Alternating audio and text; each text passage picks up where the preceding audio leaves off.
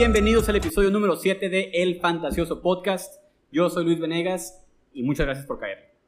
El día de hoy estoy acompañado por dos amigos míos, Roberto Serrano, alias El Chacho, y Rodrigo Luengas, alias mi hijo. Eh, el día de hoy vamos a tener un episodio de Mock Draft.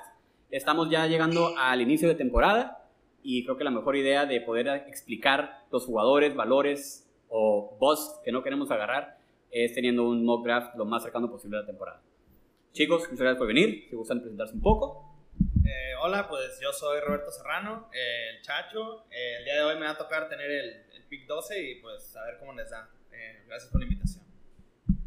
¿Qué onda, Chacho? ¿Qué onda, Luis? me llamo Rodrigo Luengas. Mucho gusto a todos los que nos escuchan.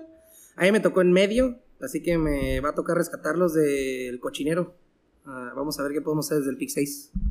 Y yo estaré con el 1-1, que usualmente no es el pick que me encanta, pero pues es también dar las diferentes perspectivas de en qué punto del draft toca agarrar y pues qué puedes agarrar ya sea tu primer pick, en la vuelta y etcétera, ¿no? El formato va a ser dos equipos, PPR, punto completo.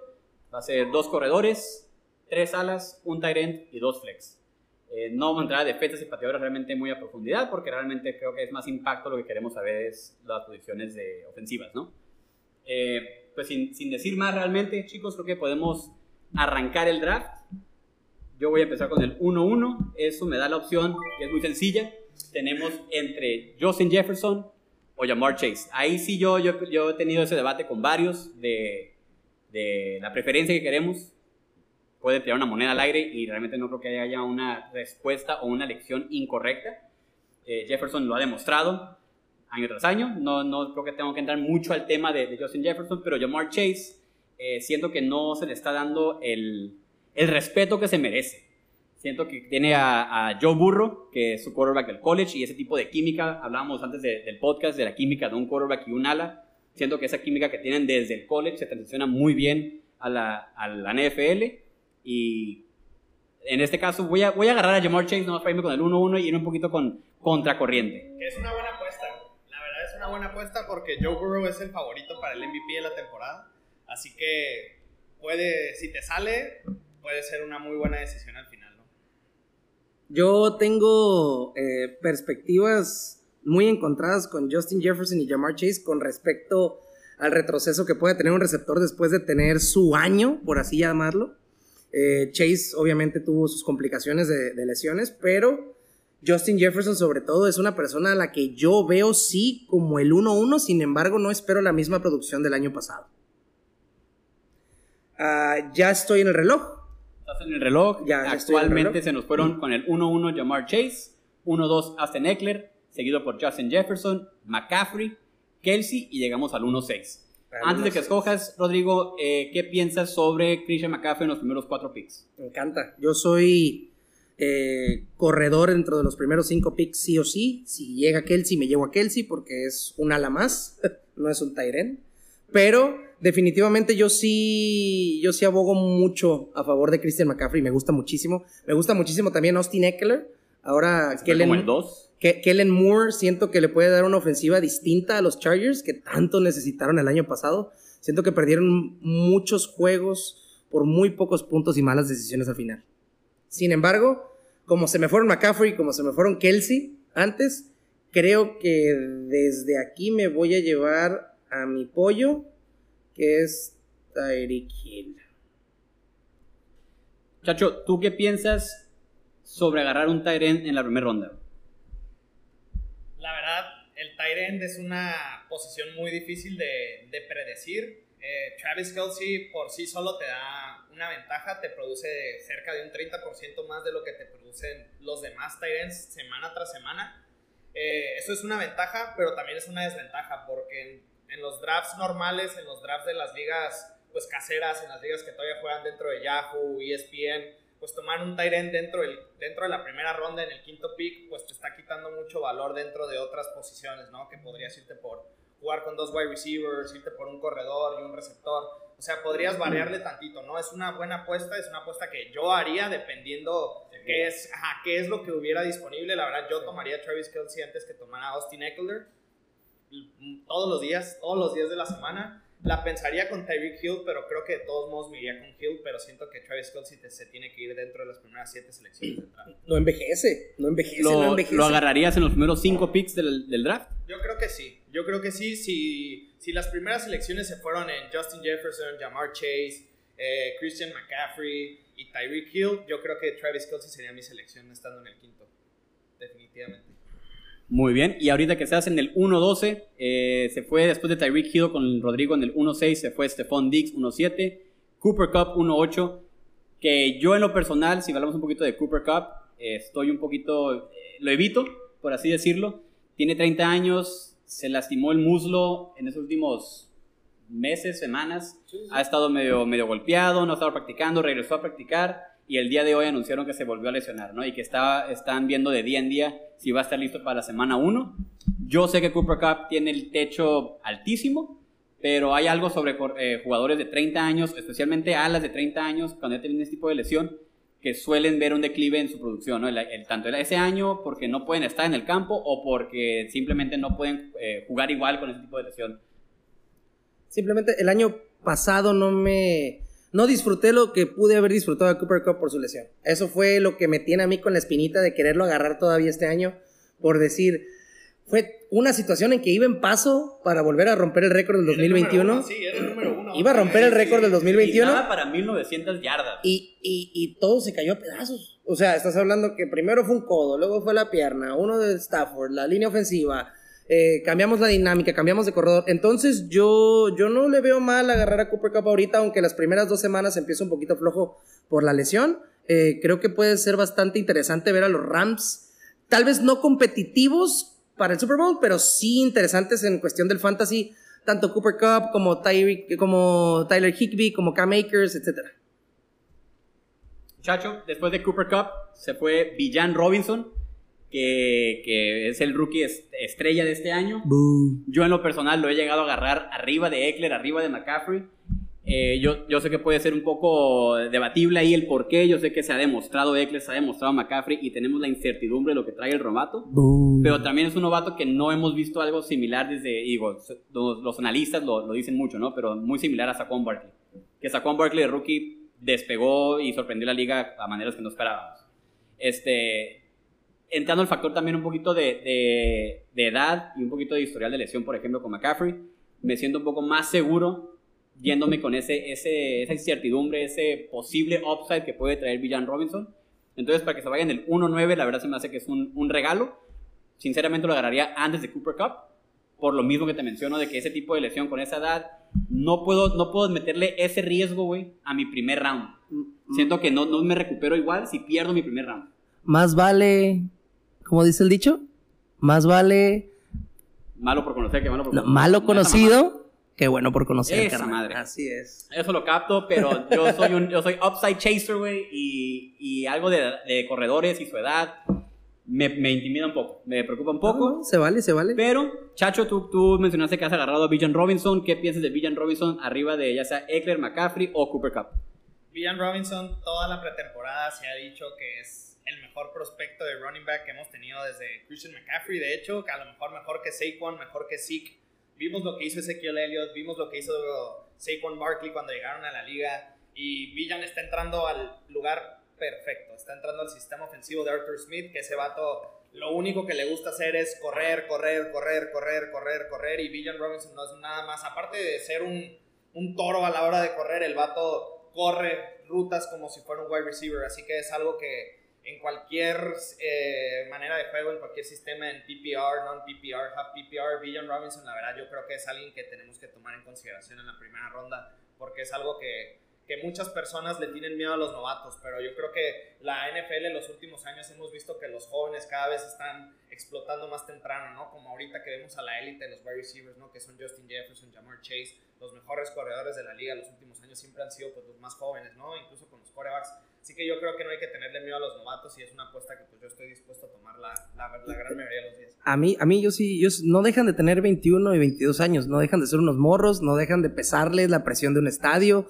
no dejan de pesarles los golpes de una persona que pesa 250 libras a diferencia de colegial que pesan algunos 190, 210.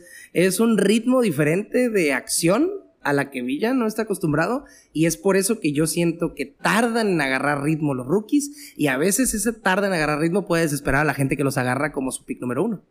Claro, claro, válido.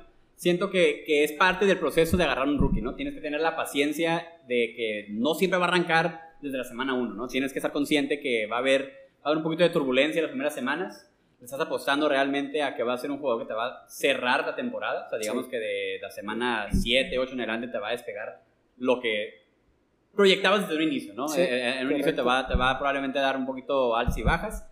Como menciona Chacho, la verdad creo que el sistema es algo, algo que le cayó de perlas, porque es Arthur Smith, es el mismo coach que te fabricó, podrías decir, a Derrick Henry. Y el vato quería su corredor, güey. Tenía, ya tenía a Taylor Algier el año pasado y aún así se aferró a, con el primer round, irse por Villan Robinson, diciendo que con esa misma confianza con lo que agarraron le van a querer meter todo el uso posible. Sí, total. Eh, después de Villan. Robinson, se fue en el 1-10 Nick Chubb, seguido por Davante Adams en el 1-11 y caemos con el pick de Chacho, está en el 1-12. ¿Qué te, ¿Qué te parece estar en la vuelta de la primera ronda? A mí me encanta tener los picks de las puntas, la verdad, porque siento que ahí es donde puedes utilizar mejor tus rankings. Yo creo que la mejor manera de hacer tú tus rankings y ver qué jugadores son los que quieres utilizar es irte por, por tiers, ¿no? Decir que, ¿sabes qué? Eh, dentro de los A, de los B, de los C, tengo a tres cabrones, cuatro güeyes. Ir viendo más o menos qué es lo que te funciona y ir viendo qué es lo que va a haber disponible a la vuelta, ¿no? Ahorita en el lugar en donde yo estoy, pues siendo la primera ronda, la verdad, hablando de Villan Robinson, pues Saquon Barkley este año va a ser un top 5 running back, es algo que no deberíamos ni pensarlo.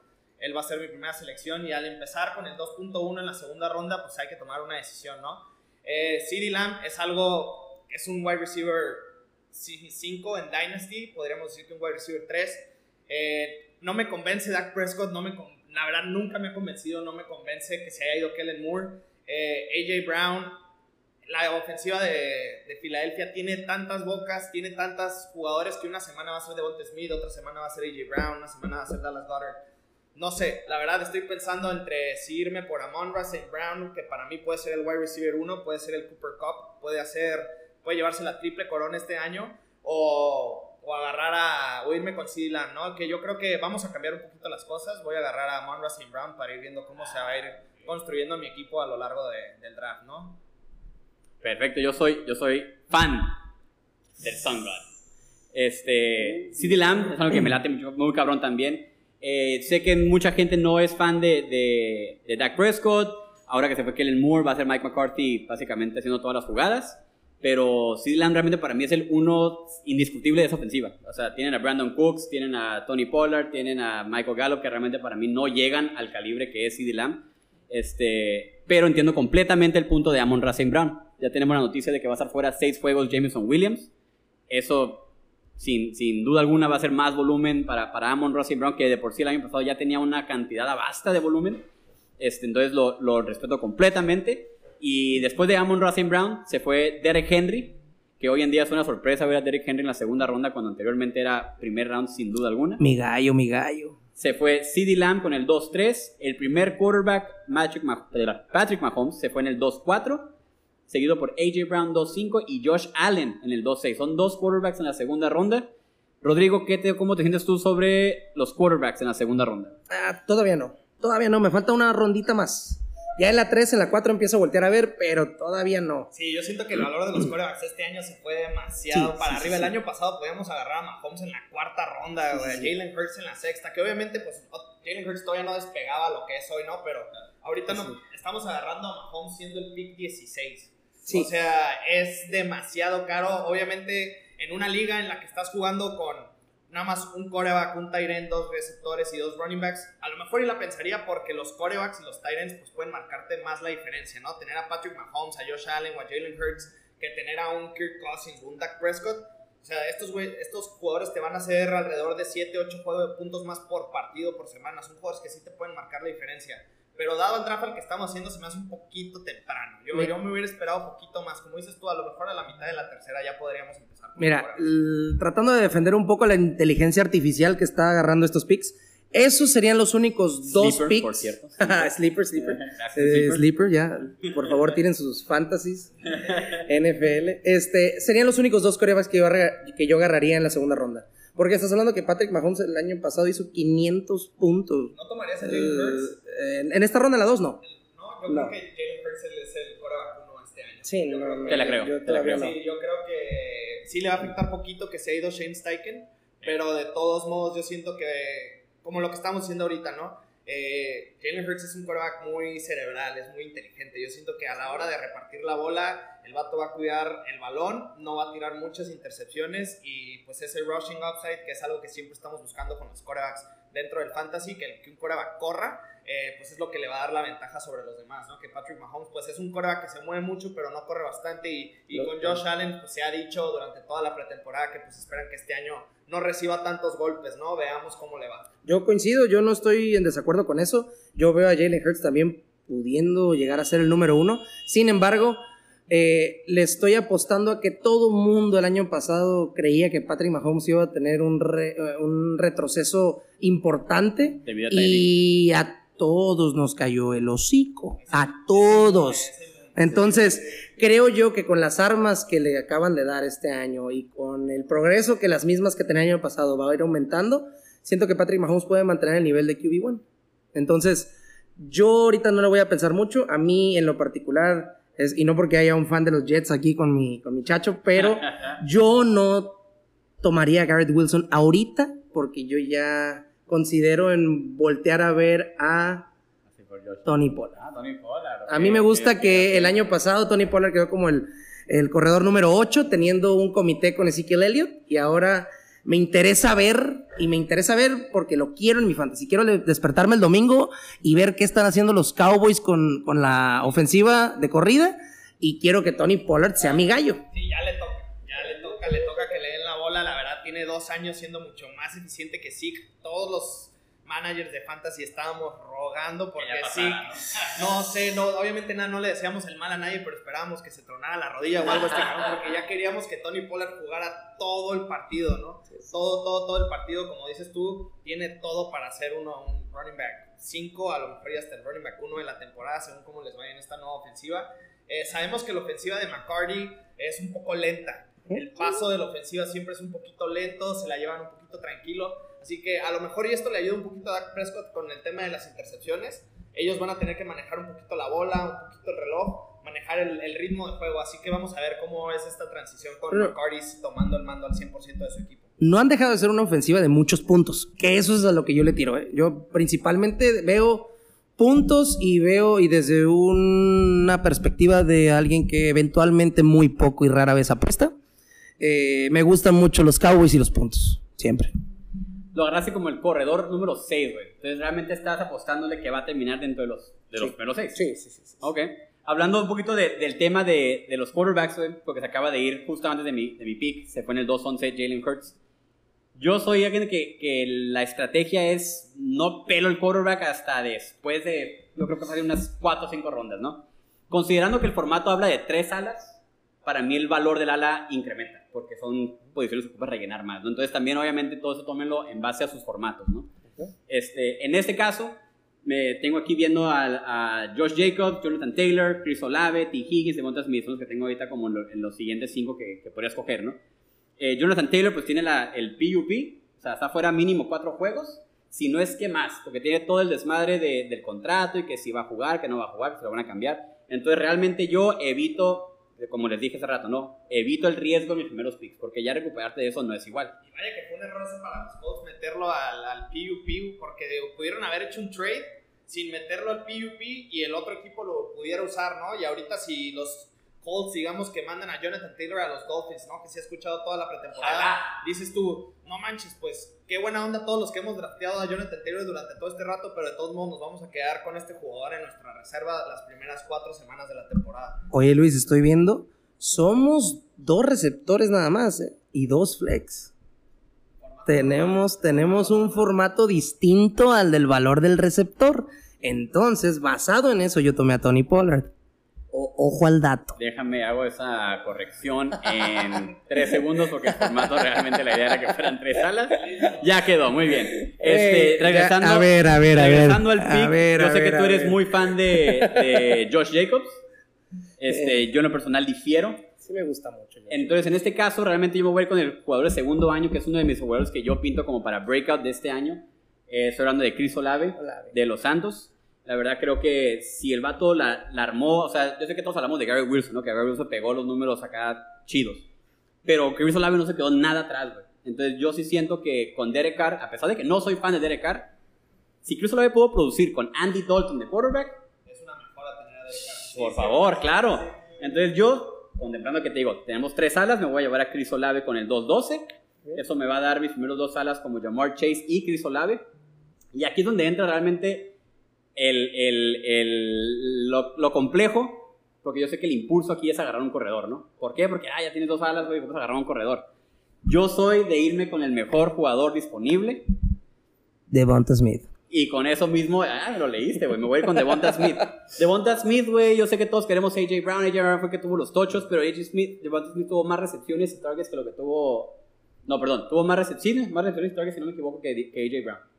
Este, está está con, Jalen Hurts, hablamos de él, que es un quarterback pues, excelente. Eh, no tuvo los toches que tuvo AJ Brown, por lo mismo que el tamaño de AJ Brown es, es pues, imponente. Pero también AJ Brown tiene un historial de lesiones. Tuvo dos años seguidos donde estuvo lastimado. Este último año por fin fue uno completo y se vio lo que puede hacer.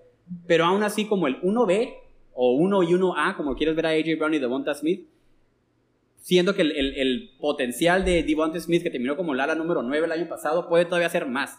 Se llega, o sea, esto fue con AJ Brown. Se lastima AJ Brown y el techo puede ser todavía más alto. Considerando que es PPR, considerando que son tres alas, si me puedo ir con Jamar Chase, Chris Olave y Devonta Smith como mis tres alas, me siento al putazo. Me parece bien. Pasando de ahí, le vamos a dar la vuelta. Regresamos con el 3-2 siendo Josh Jacobs, 3-3 Jonathan Taylor, porque la computadora está medio estúpida. Es más, ¡Eres un grandísimo Y- estúpido! sigue T. Higgins con el 3-4, 3-5 Ramón No la Stevenson. Y regresamos contigo, Rodrigo, en el 3-6. ¿Qué andas pensando aquí? Y, y aquí, aquí es un debate donde entra. Tengo tres monos que yo en lo particular veo. Eh, entiendo el tema de los corredores y entiendo el tema de las alas siendo más valiosas ahorita. Sin embargo, mira, mi lado y mi corazón de pollo me dicen que me vaya con mi DK Metcalf de toda la vida, ¿no? De una persona que corre las 440 brinca como tres Joss y está extremadamente fuerte con 3% de grasa corporal, merece un spot en mi roster. Pero quiero apostarle un poco al talento que tuvo y que se percibió de Calvin Ridley mientras estuvo en el campo. Entonces yo creo que me voy a ir por lo que he visto de Jacksonville. Eh, no mencioné el otro, mi tercer gallo era Najee Harris, pero quiero dejar ahorita los estilos de lado porque vamos a hablar de ellos un poquito más adelante. Pero yo creo que me voy a ir con el, el- el- la colinita que hemos visto eh, encaminada hacia arriba de todos Jacksonville Jaguars. En general, Travis Etienne, Trevor Lawrence, eh, la ofensiva, eh, los, Hasta el novato Tank Bixby. Tank Bixby, ¿cómo se llama? Christian Kirk. Todos han tenido un upside bastante útil y me quiero mantener en ese, en ese tren y me voy a llevar a Calvin Ridley. Muy bien, Calvin Ridley definitivamente, en- antes de ponerse triste, como dices, Ah, sí. y decidir Eh, no jugar, porque pues no mames, gano cuántos millones y no eh, quiero jugar. Eso es lo único que no quiero, que se vuelva a poner triste. a mi equipo y que me suspendan aparte un poquito más de tiempo. Eh, antes de todo ese desmadre, totalmente era un ala que, que terminó dentro de los top 10 con Julio Jones en el campo. ¿no? Entonces, y eso fue con, con, Con Julio, Julio Jones. Jones, ajá, Sí, claro. Julio. Entonces, ahorita me dices que va a llegar al segundo año de Trevor Lawrence bajo el sistema de Doug Peterson, que es un excelente sistema, a como pudimos ver con su primer año. Y va a llegar como indiscutible uno. Entonces, totalmente veo el upside, lo estás agarrando como el ala 15. Si ves que te puede terminar como un ala 1, pues aquí estás agarrando ya un valor, ¿no? Puede ser no, no tanto el impacto, pero de 15 a 2 o 15 a 10, definitivamente estás hablando de un valor en la tercera ronda. Le tengo un poco de confianza más a la situación del coreback de Calvin Ridley que a la de mis Seahawks. Yo sí todavía no estoy convencido al 100% de Geno Smith. Difiero. Me falta algo. Yo entiendo, tú y yo hemos diferido mucho con respecto a Geno Smith. Sí. Eh, por el simple hecho de que yo quiero mucho a Russell Wilson, donde quiera que estés y si me estás escuchando, mi amor. Cuídate mucho y Broncos Country, let's ride. Pero, pero yo sí quiero, yo sí quiero que triunfen mis Seahawks, pero tampoco me ciego, me ciego, perdón, pensando que, que DK Metcalf va a ser el wide receiver 1. No lo veo así. Lo veo más en el rango del 20 al 25. Ok. Después de tu Calvin Ridley, se nos fue Breeze Hall. Que ahí está interesante el pick. Tú, chacho, que eres un Jets fan. Ahorita nos hablas un poquito de eso. Después de Brees Hall se fue Joe Burrow, Najee Harris, Travis Etienne en el 3-10, Divo Samuel y llegamos al 3-12. Pero Chacho, tú que eres el Jets fan, tú que sabes más del equipo que lo que vamos a ver, Rodrigo yo, ¿qué piensas de Brees Hall en el 3-7? Brees Hall no es por, como ya lo dijiste, ser fan de, de los Jets. A mí se me hace que es uno de los mejores corredores de la liga. Yo siento que es uno de los corredores más talentosos. Lo que le pasó el año pasado, la rotura del ligamento cruzado de la rodilla fue, fue algo muy trágico para mis equipos de fantasy. También, Yo lo, lo agarré en la sexta, séptima ronda de la gran mayoría de mis drafts. Estábamos hablando del único... ¡Fue horrible! ¡Fue horrible! Horrible. Sí, fue horrible. Estamos hablando del único jugador que le estaba compitiendo a Austin Eckler en el tema de puntos, de recepciones. Hizo. Estaba haciendo lo que quería. O sea, está- sin rollos. y sin rollos. O sea, estamos hablando de que este año esta ofensiva tiene a Aaron Rodgers, tiene a Garrett Wilson, que puede ser para mí. Al final de la temporada podemos estar hablando de que es el tercer wide receiver de élite de la liga, después de Justin Jefferson y de Jamar Chase. Yo- Después del año que puede, que yo veo que pueda tener, estamos hablando de que un, un jugador que Aaron Rodgers ya lo está comparando con Devante Adams. Dices tú que, ¿sabes qué? Este morro de 23 años tiene todo para romperla y yo creo que lo puede hacer. Dentro de ese aspecto yo coincido, he escuchado muchas, eh, mucha información que yo siempre he visto a Aaron Rodgers y en general, tanto en Green Bay como ahorita lo ven los Jets, como un cadenero de cualquier antro común y corriente, que si le caes bien te deja pasar. Entonces, para mí importa mucho la dinámica que se lleve con el coreback y su receptor, como lo fue es, yo quiero traer a mi gente y me voy a traer a Lazard y yo quiero tener voz para traer a Dalvin Cook. Entonces, si logra Brees Hall entrar dentro del castillo de Aaron Rodgers y caerle bien, yo veo a Brees Hall. que lo va a hacer. Yo creo que lo va a hacer. eh. Yo veo a Brees Hall, yo lo he tomado en algunas de mis ligas, yo veo a Brees Hall y lo he tomado por las últimas semanas de la temporada. Yo siento que los Jets lo van a incorporar al juego despacito, despacito. Por algo tienes a Dalvin Cook, ¿no? Ahora tienes un monstruo de dos cabezas. Yo no quiero, no me quiero ni imaginar qué van a hacer cuando tengan a los dos al mismo tiempo en el campo. O sea, ¿qué va a ser la defensiva cuando tengas a Dalvin Cook y a Brees Hall al mismo tiempo? O sea, en medio y Aaron Rodgers. O sea, ¿qué haces tú? O sea, ¿a quién defiendes? ¿Contra quién te vas? O sea, va a ser algo muy interesante, ¿no? O sea, Brees Hall para el después. O sea, ahorita estar agarrando a Dalvin Cook donde la raza lo está tomando, que generalmente es en la séptima, Sí. octava ronda, yo lo tomaría esperando que haga unos 12, 15 puntos las primeras 4 semanas de la temporada y cambiarlo. Cambiarlo sabiendo de que va a llegar Brees Hall. Y lo, igual que el año pasado. Correcto. El año pasado, las primeras cuatro semanas de la temporada, todo el mundo estaba enamorado de Michael Carter. La ofensiva funcionaba con Zach Wilson, con Joe Flacco, con Sonovan Mike Knight. Con quien sea. O sea, la, ofen- la ofensiva se la ofensiva se movía. La ofensiva se movía, pero era Brees Hall va a llegar, Brees Hall va a llegar, Brees Hall va a llegar, Brees Hall va a llegar. Semana 4 llegó y pues la rompió. La rompió y le terminaron rompiendo la luego rodilla. se rompió. Y luego se rompió. La rompió y lo rompieron. La rompió y la rompieron. Está bien, está lamentablemente, ¿no? Pero yo creo que Que se rompió solo, ¿no? Creo mí- yo que se rompió mí, solo. Hall En. Dynasty, o sea, cambiando un poquito de tema, en Dynasty, Brees Hall es mi running back 2. Yo lo tengo detrás de Villan Robinson. Yo creo que es mi 1-2. Los demás ya los pudiera, los estuviera cambiando un poquito más según pues su desempeño y pues la situación en la que estén, pero yo creo que ellos dos son los dos talentos que van a estar marcando la pauta para los running backs de los próximos 5 o 10 años durante, dentro de la NFL. Una, una disculpa si les salpicó un poquito de los Jets ahí a las que nos están escuchando, Sí, sí, pero, aguas, aguas pero con los Jets. aguas con los Estoy Jets. un poquito emocionado. Fue, lo agarramos ahorita como el corredor número 11, güey. Ahorita en este año, en este formato que es de, que es de redraft, obviamente en Dynasty cambia todo el valor. Pero en lo que es ahorita el redraft, como el corredor número 11, lo ves como un valor, o sea, lo ves adecuadamente valorado aquí en la tercera ronda o te hubieras esperado un poquito más, ya que va a estar esa incertidumbre de que va a tener probablemente un comité gran parte del año con Dalvin Cook. viendo, viendo lo que hay disponible ahorita, por ejemplo, yo hubiera tomado antes a Travis Etienne, que se fue un poquito después, viendo lo que está disponible, a lo mejor hubiera tomado a Jameer Gibbs y a lo mejor a Joe Mixon. Joe Mixon yo sé que tuvo una, una pretemporada un poquito Turbulenta. turbulenta, por decirlo de cierta manera. Pero sí, pero es un jugador que a final de cuentas está dentro de las mejores ofensivas de la liga. Es un jugador que cacha la bola, es un jugador que es bueno en pass protection. Eh, sí, a lo mejor y Chase Evans le va a ir quitando un poquito la chamba. Es lo que es lo Chris Evans, perdón. Es lo que es lo que pinta, ¿no? Gracias a los contratos y todo eso. Pero yo creo que, que de todos modos sí tomaría a Brees Hall donde lo, donde lo tomaron, la verdad. A lo mejor y Jameer Gibbs, que yo creo que sería mi selección. De hecho, ahorita que es mi turno, eh, yo creo que esa va a ser mi selección. Me voy a ir por Jameer Gibbs. Eh, en un formato PPR, que es el formato en el que normalmente pues es el formato normal para todos, ¿no? Formato rey. Se está volviendo el clásico. Formato rey, así Eh, es. Que no sé por qué el otro se llama estándar cuando el estándar se Ya está no- volviendo. ya no- ya no es estándar. Ajá, ya no es estándar, ¿no?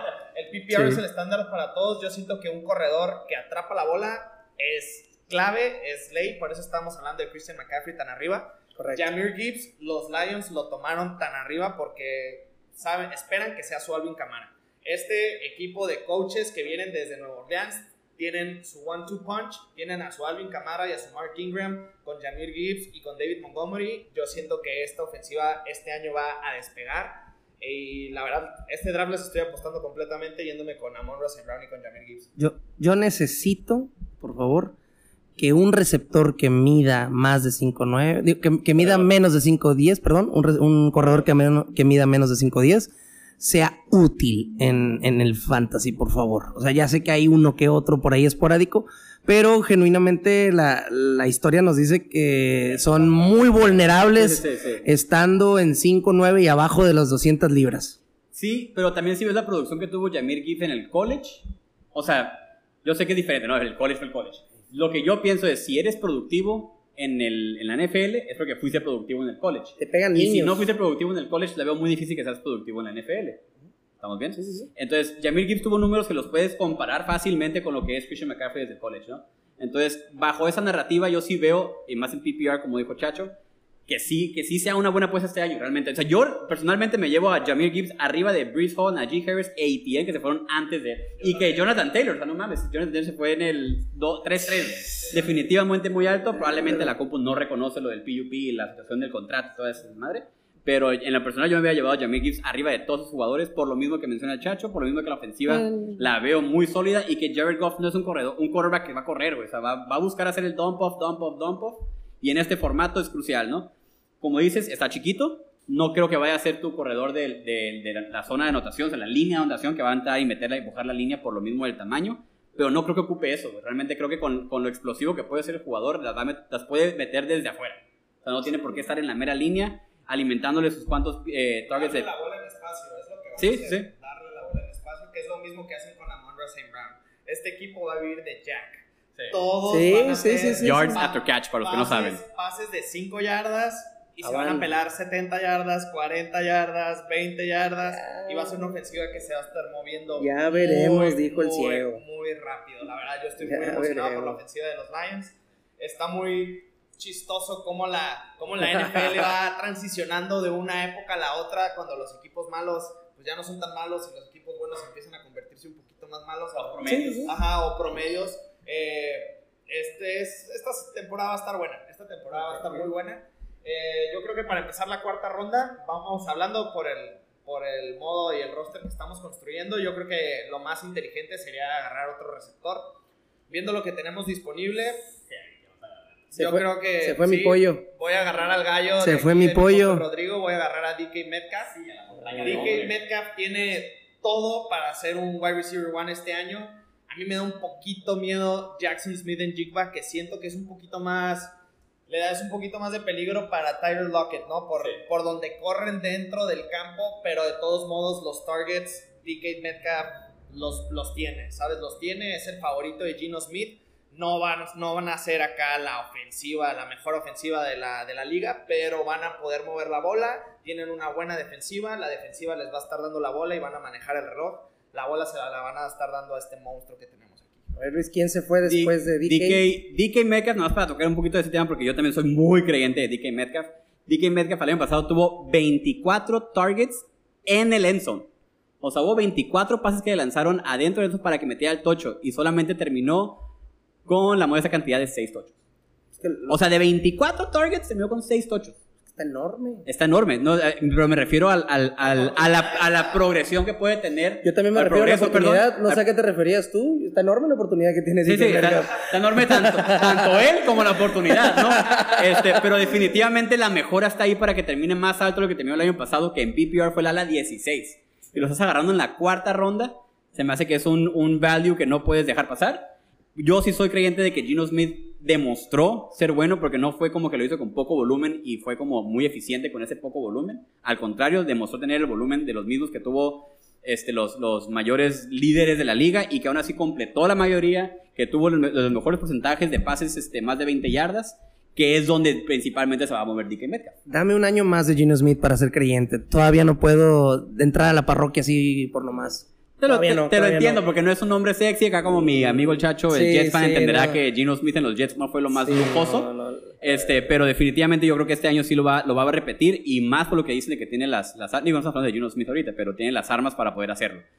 Después de DK Metcalf se nos fue Joe Mixon, Lamar Jackson con el 4-3, uno de tus gallos, Rodrigo Keenan Allen en el 4-4, Mi, mi viejito. Kenneth Walker, Darren Waller en el 4-6 y regresamos en el 4-7 contigo, A Rodrigo. ver, aquí yo, yo en lo particular ya no puedo dejar pasar la oportunidad de agarrar un coreback. Aquí es donde yo ya estoy viendo que mi valor de receptores está en la gama de Amari Cooper, de DeAndre Hopkins, de Terry McLaurin, que sí me gustan, pero no lo suficiente como me gusta mi príncipe encantador, mi Justin Herbert.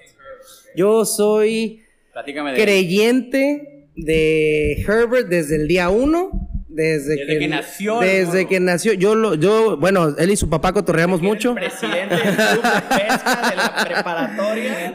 Eh, amiga. eh, no, Justin en- en- en- ¿Dato real? El- Sí, sí, sí, No, sí, no que el siempre sacan esa foto cuando tienen un primetime game. Yo, a mí me gustan en general los Chargers como ofensiva, hablando de fantasy. Me interesan los Chargers y me interesan más con Kellen Moore. Eso es de entrada. Entonces, me hubiera podido encantar hacer el stack de Keenan Allen con Justin Herbert. Eso era algo que hubiera podido buscar. Sin embargo, eh, no se me dio la oportunidad ahorita. La inteligencia artificial fue más inteligente que uno, al parecer. Se lo llevó antes. Pero a mí sí me gusta Justin Herbert por encima de alguien como tu gallo Justin Fields, como el gallo de allá de Trevor Lawrence. Entonces, yo sí quiero ver a Justin Herbert tirar 45 touchdowns este año. ¿Y tomas a Lamar o a Justin Justin Herbert. A Justin Herbert. Yo, sí. Este año. Este año, con una ofensiva un poquito más dinámica, con, le trajeron o- o- otro, otro mastodonte, les trajeron a Quentin Johnson, Se le entonces... está cayendo la bola, ¿eh? No, al ey, parecer ey. no atrapa ni una, pero eso le pasó a Jamar Chase. No, Exactamente. no me interesa mucho. De aquí, si la pelota le cae en las manos, de aquí que toca el piso pasa como medio día de lo alto que está el cabrón. Entonces, la va a recoger de alguna u otra forma. Yo sí soy creyente de Quentin Johnson, de Keenan Allen, de Mike Williams. Me gusta el talento que tuvo. Tal vez siento que de pronto aquí allá ha tenido destellos, pero no me disgusta en lo absoluto. No hay una persona, ni siquiera Gerald Everett me disgusta como tal, como Charger. Y siento que los Chargers tienen ese algo que, que- que necesitan una rivalidad para sacar su, su potencia y siento que los Chiefs se están poniendo perros, que Denver se está poniendo chingón, que los Raiders están tratando de tomar cartas en el asunto para esa división y para mí es cuando más resaltan los Chargers. Totalmente válido. Sí, sí veo el, el... El año pasado Herbert estuvo lastimado. Estuvo jugando lastimado. Con todo y su Entonces, es- en la, la costilla estuvo lastimada, la línea ofensiva estuvo lastimada, o sea, el, el coordinador ofensivo que tenían realmente era más conservador que lo que va a hacer Kellen Moore, entonces ya estamos de acuerdo que Kellen Moore definitivamente viene a levantar la ofensiva. Este, hablando de, de- del pick que sigue, porque después de Herbert se nos fue Damian Pierce, DeAndre Hopkins, Miles Sanders y Aaron Jones. Miles Sanders, nomás para decir, yo saben que evito completamente, no le tengo nada de fe, nunca he tenido fe y así me, así, así me voy a quedar. Depende. A ver, Depende- convénceme. Depende la estrategia que quieras jugar. Si quieres Digamos- perder, lo puedes digamos, agarrar. Un equipo, un equipo que se haya ido en la primera ronda con un corredor como Christian McCaffrey, Villan Robinson, te- y ya después te haya sido meramente por puros receptores, yo creo que Miles Sanders, ahorita obviamente, pues al ser una computadora lo tomó en la cuarta ronda. Nosotros sabemos que en un draft normal de gente sensata, Siete, seis. sexta, séptima ronda, ¿sabes? Porque siempre hay un loco que termina agarrando un pateador bien arriba y, se, Oh, sí. terminan, Octava ronda, ajá, y se terminan yendo los values para arriba. Un saludo, Sergio.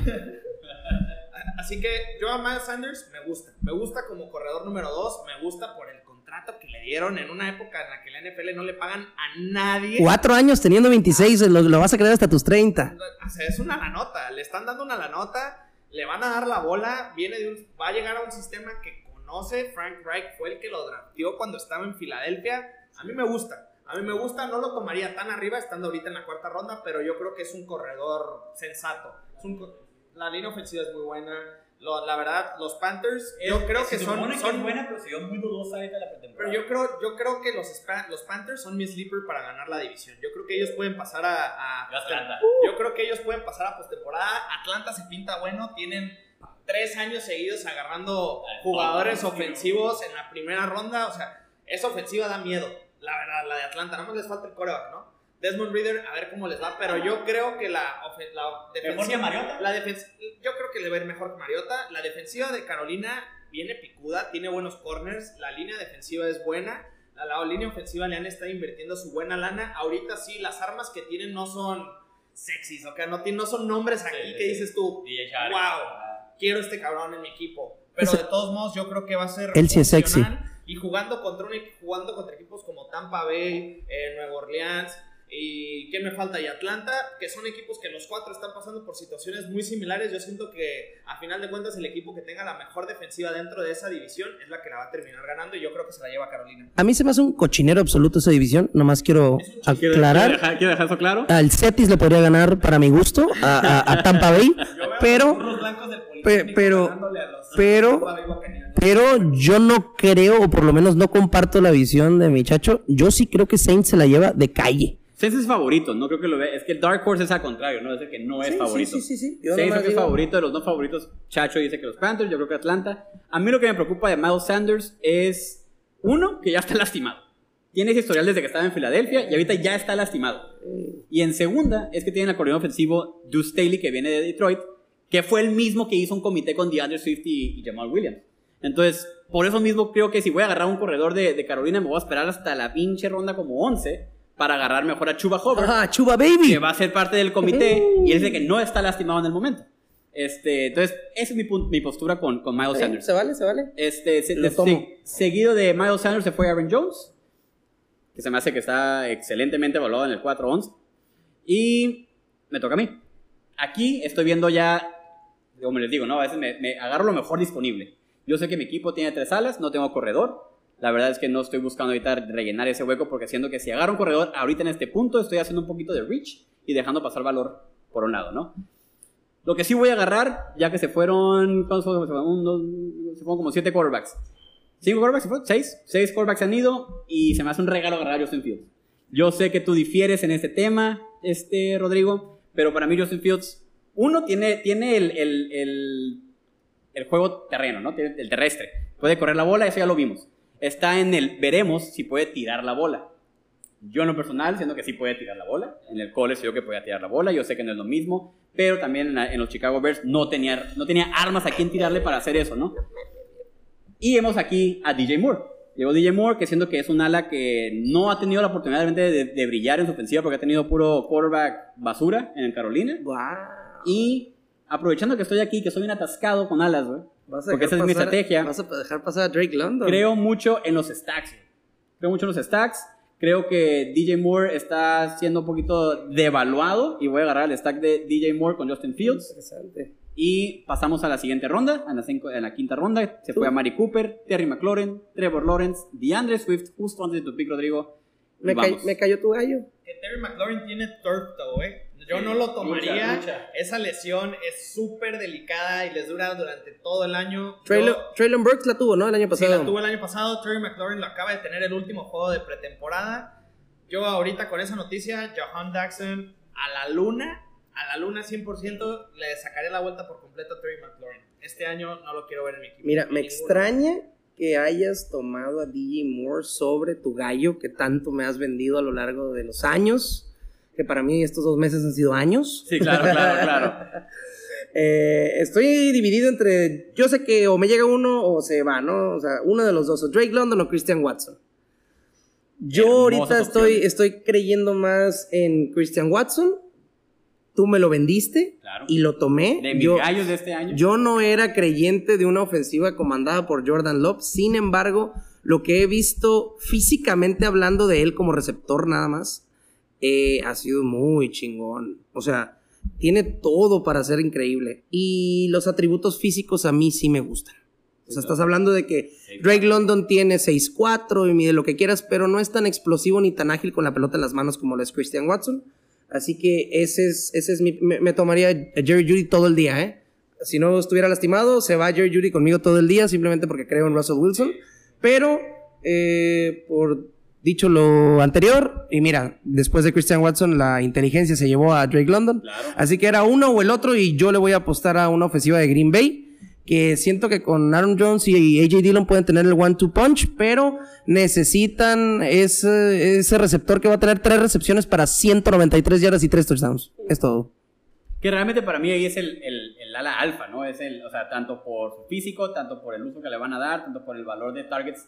Obviamente puede haber más volumen de targets para lo que son, no sé, Romeo Dobbs y, y Jaden Reed, que son más de corto e intermedio.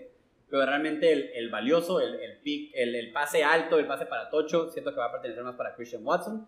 Es de mis, de mis gallos, hemos hablado de No, no, de mis no, gallos este año. Bien convencido, ¿eh? Porque Eh, sí. tú sabes lo difícil que es convencerme de las cosas, que soy muy aguerrido, pero bien Sí, convencido. sí, no, entonces un excelente pick de tu parte ahí. Drake London, también pudiera hablar horas de Drake London. Realmente siento que va a ser, es, de, es de mis candidatos de breakout de segundo año, al lado de Chris Olave, Garrett Wilson y George Pickens, lo cual sigue disponible, no hemos llegado a ese punto del draft.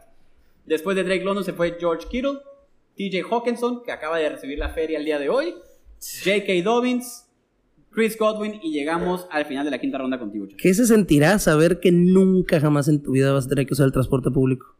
O sea, estás hablando de 84 millones y medio de dólares le dieron, ¿no? A TJ Hawkinson. Pagado. Increíble, increíble, la verdad. Tienes 26 años y. ¡Wow! ¡Wow! Bien por él, bien por él. Espero que ahora se los cobren el campo. Ah, no, no, deja tú que lo administre. Eh, que, que lo demuestre en el campo, ¿no? Que al final del pena, día, que valga la pena pena. cada centavo, porque si. Porque todavía cambiaron por él, ¿sabes? O sea, Sí. no, no ha sido barato. Eh, tener y, y a mitad de temporada, ¿eh? Pareció algo un poquito urgente, pero fue así de vámonos, lo tomamos, lo necesitamos. Y pues hasta ahorita Kirk Cousins lo ha sabido usar. Es cuestión de que se mantenga tanto sano Kirk Cousins como sano TJ Hawkinson, que ha- había traído unos problemas ahí de una enfermedad en el oído. Andaba un poquito malo de un, de un jamoncito que traía un dolorcito, pero que ya pudo regresar a práctica. Entonces, pues que se mantenga en el campo y que se mantenga productivo para, para poder disquitar los 84. ¿Quién? Mark Andrews o T. Hawkinson, Mark Andrews. Mark Andrews, baby. Ese güey me encanta. Me encanta en todos los aspectos. Está muy chingón.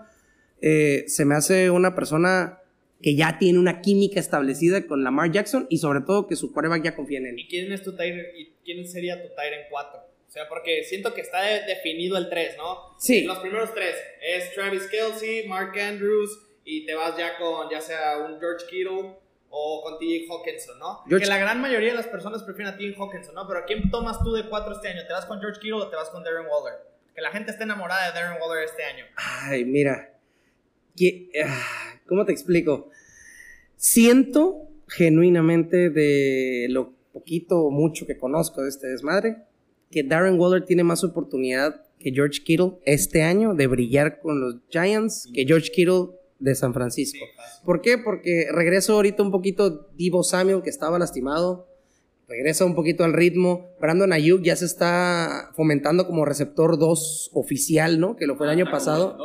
Ajá. Y, y si Christian McCaffrey se logra mantener en un juego terrestre, va a abrir el play action, va a abrir eh, las, las. Así que George Kittle le gusta mucho el sim por en medio, va a abrir esas opciones, tener dos, dos veteranos por las bandas. Así que yo sí, sí me llevo mejor a Darren Waller que a George Kittle. Siento que Kittle como tal va a tener mucha oportunidad, pero hay muchas bocas que, que llenar ahí.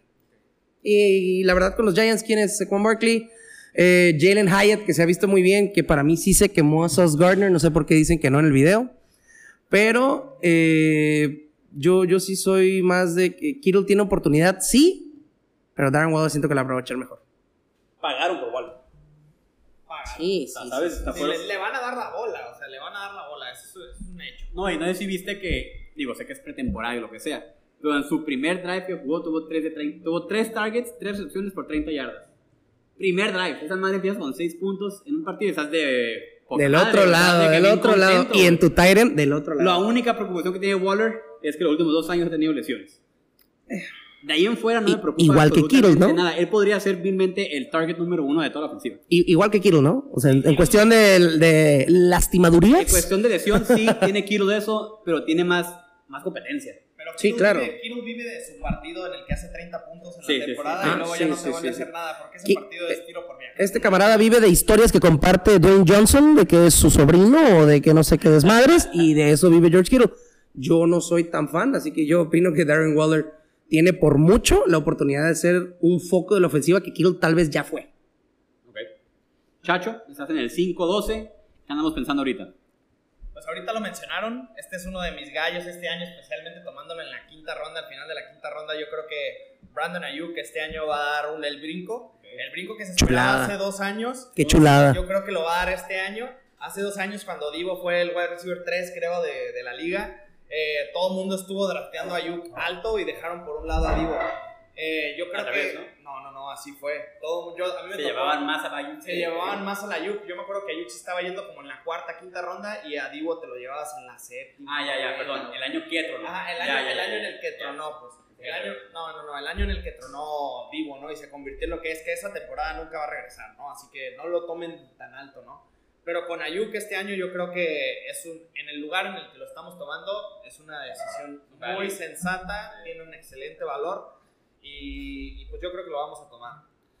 Eh, vamos a ver si se alcanza a escuchar. Ay, ya me voy a poner irreverente, así que cuidado con los siguientes picks. Ok, eh, pues ya teniendo tres receptores, tenemos a Brandon Ayuk, a Monra St. Brown y a DK Metcalf, y tenemos a dos corredores, ¿no? Tengo a Saquon Barkley y a Monra St. Brown. Empezando la sexta ronda, eh, obviamente me falta un quarterback. Veo a Dak Prescott, veo a Deshaun Watson, Tua, nada me gusta en el momento.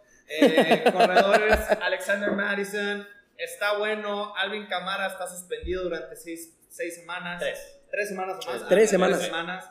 Eh, James Conner es tentador porque es el único jugador que está en Arizona y alguien tiene que darle la bola.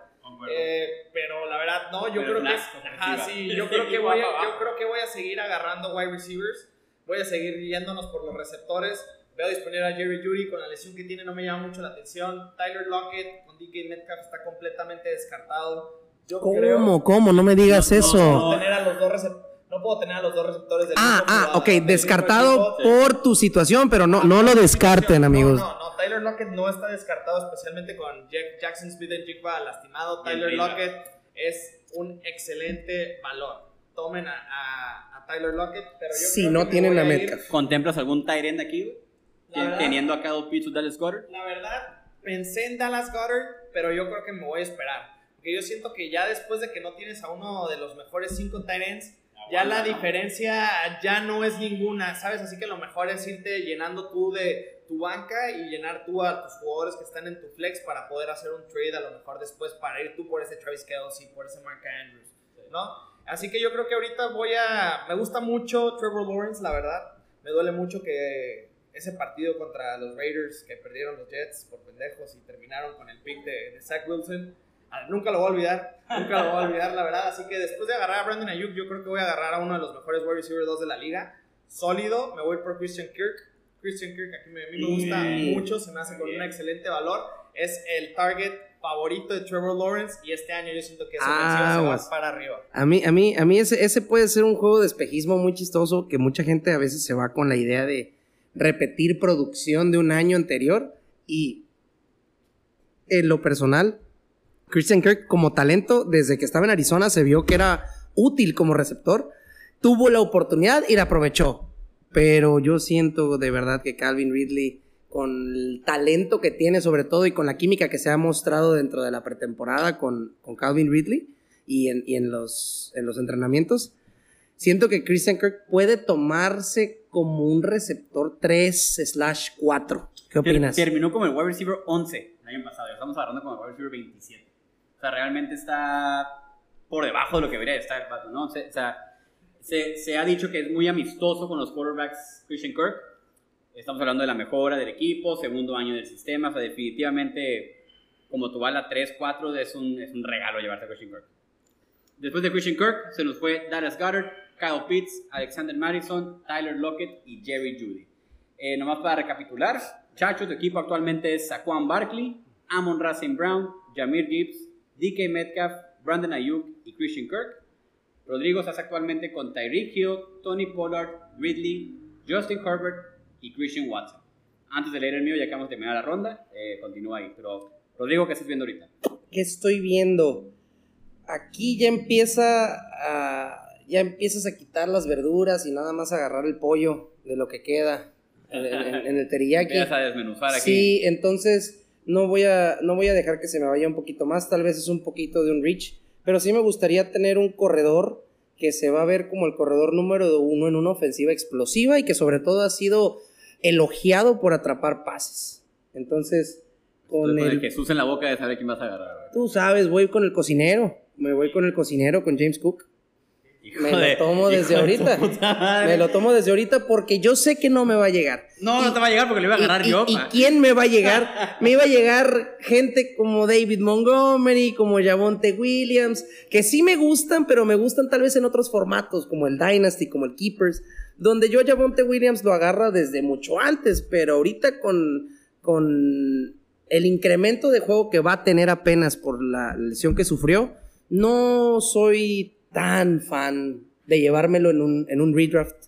Y sobre todo, como mi corredor número 2, prefiero irme a la segura y, y estirarme un poquito en la zona de corredores. completamente sensato de tu parte. Eh, James Cook alguien que hemos peleado tú y yo actualmente Mm. meses atrás. Este, es de mis, de mis gallos de este año. Esos son los que veo como una, un breakout de segundo año también de bajo los corredores. Después de James Cook se nos fue James Conner, Alvin Kamara, Cam Akers y George Pickens.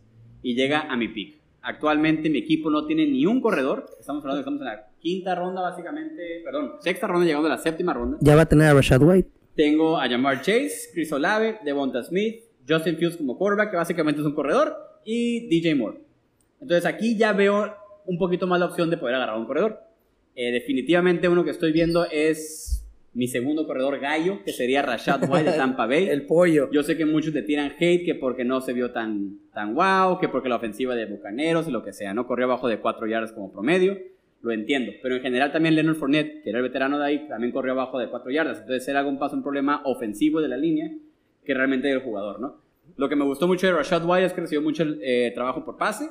Siento que lo que dejó atrás Leonard Fournette de su 12-13% de target share le va, lo va a heredar mayormente Rashad White, dándole mucho volumen en PPR. Y igual por tierra. El tierra siento que le van a dar también mucho volumen. Siento que va a ser el 1. Lo han mencionado como que va a ser el 1. Y, y en eso me voy a quedar, ¿no? Y por eso me agarro de una vez como mi corredor número 1. Buen pick. Y seguido a eso, voy a, estoy entre dos. Estoy entre Isaiah Pacheco, que es de mis corredores también favoritos de- desde el año pasado, que tuvo 10 corridas adentro de las 5. O sea que es alguien que quieren usar los Chiefs para, para meterlo, línea, para claro. meter ese, ese poncho ahí. Y Vato corre enojado, ¿no? Pero también tengo el debate aquí, y yo sé que es un jugador que va, va a arrancar lento la temporada, pero Javonte Williams con los Broncos bajo un sistema de Sean Payton me llama muchísimo la atención. Sean Payton ha tenido corredores dentro de top 10 desde que empezó a coachar los Saints. Tuvo Marquinhos, tuvo Alvin Camara, o sea, realmente sabe utilizar los corredores. Y Javonte Wi- Williams, antes de su lesión, realmente se iba muchísimo más alto de lo que está yendo ahorita, ¿no? Estamos Sí. hablando de que estoy en la séptima ronda y puedo agarrar el corredor que tuvo la, ma- la mayor cantidad de tackles Quebrados, o, sí, sí, o como Quebrados. decir, broken tackles, ¿no? Como broken decir. tackles. Entonces, realmente consciente de que voy a empezar un poco lento, pero que puedo cerrar muy fuerte, voy a ir agarrando a Javonte Williams como mi corredor número 2. Muy bien, muy bien, no me disgusta para nada. Después de Javonte Williams, se nos va Mike Williams, Dalvin Cook, Mike Evans, Jahan Dodson, que es un ala que estimo mucho. Estimo más que Terry McLaurin. Prefiero agarrar, esperarme hasta, hasta esa séptima ronda para agarrar a Jahan Dodson sobre Terry McLaurin. En este caso, lo que llevo yo de roster no pintaba para agarrar todavía más alas. También queda, no queda que me tan pelón en corredor. Pero Jahan Dodson definitivamente es un, un jugador que, que está por observar este año.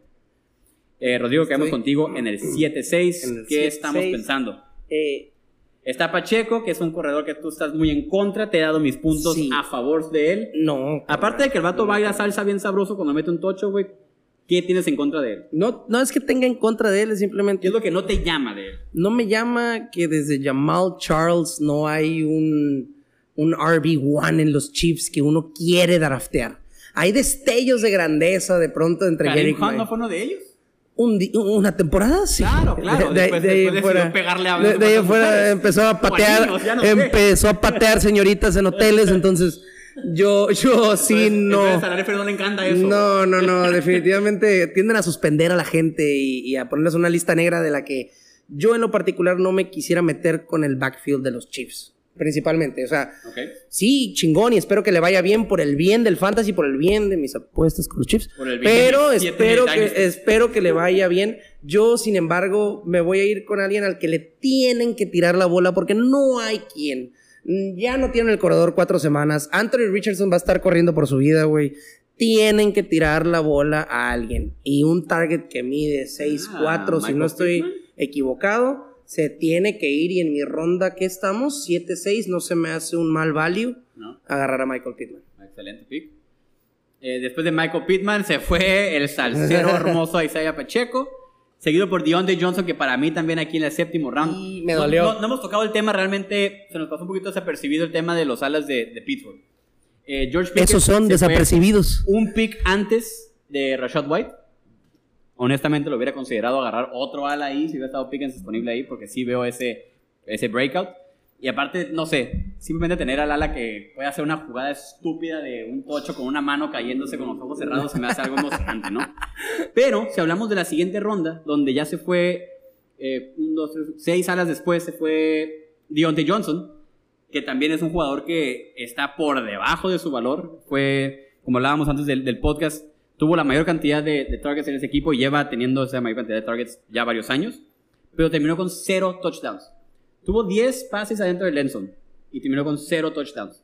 Eso fue porque tenía un sistema con Mitch Trubisky, tenía un rookie Kenny Pickett, tenía la línea ofensiva de la verga. Entonces realmente creo que este año, en base a promedios, ¿no? En base a lo que, a lo que debería de ser con la cantidad de targets, recepciones y, y pues, Oportunidad. realmente oportunidad que tuvo, debería de haber un, un, un regreso al medio, ¿no? Debería haber otra vez, no sé, unos 3, 4, 5 tochos, que se me hace bajo. Y eso lo pondría fácilmente dentro de un top 20, top 15 bajo, bajo ese sistema, ¿no? Pickens o Dionte, chacho. Aquí entra la gran pelea. Yo agarro a Deontay Johnson. Sí, es lo que estábamos hablando antes de, sí, sí, de que encendieran la luz. Antes de empezar a grabar, yo creo que Deontay Johnson tiene todo para terminar mejor y hasta como un wide receiver one. Sí. ¿Sabes? O sea, los quarterbacks generalmente en el año 2 es cuando dan un brinco de los buenos, los que terminan destacando dentro de la liga. Yo creo- si la va a armar va a ser este año y yo creo que tiene todo. Tiene un par de corredores buenos, Kenny Pickett tiene tres receptores muy buenos. Pat Primer es uno de los mejores tight ends que puede para pintar en los próximos 5 o 10 años dentro de la liga. A mí me gusta. A mí me gusta la, la ofensiva de los Steelers. Eh, me gusta mucho su defensiva. Obviamente están en una división súper complicada con Baltimore, con Cincinnati. Cincinnati es uno de mis equipos favoritos para el Super Bowl este año de hasta Cleveland, ¿no? Hasta Cleveland con Deshaun Watson. Que hablando de Deshaun Watson, eh, yo creo que ese va a ser mi siguiente pick.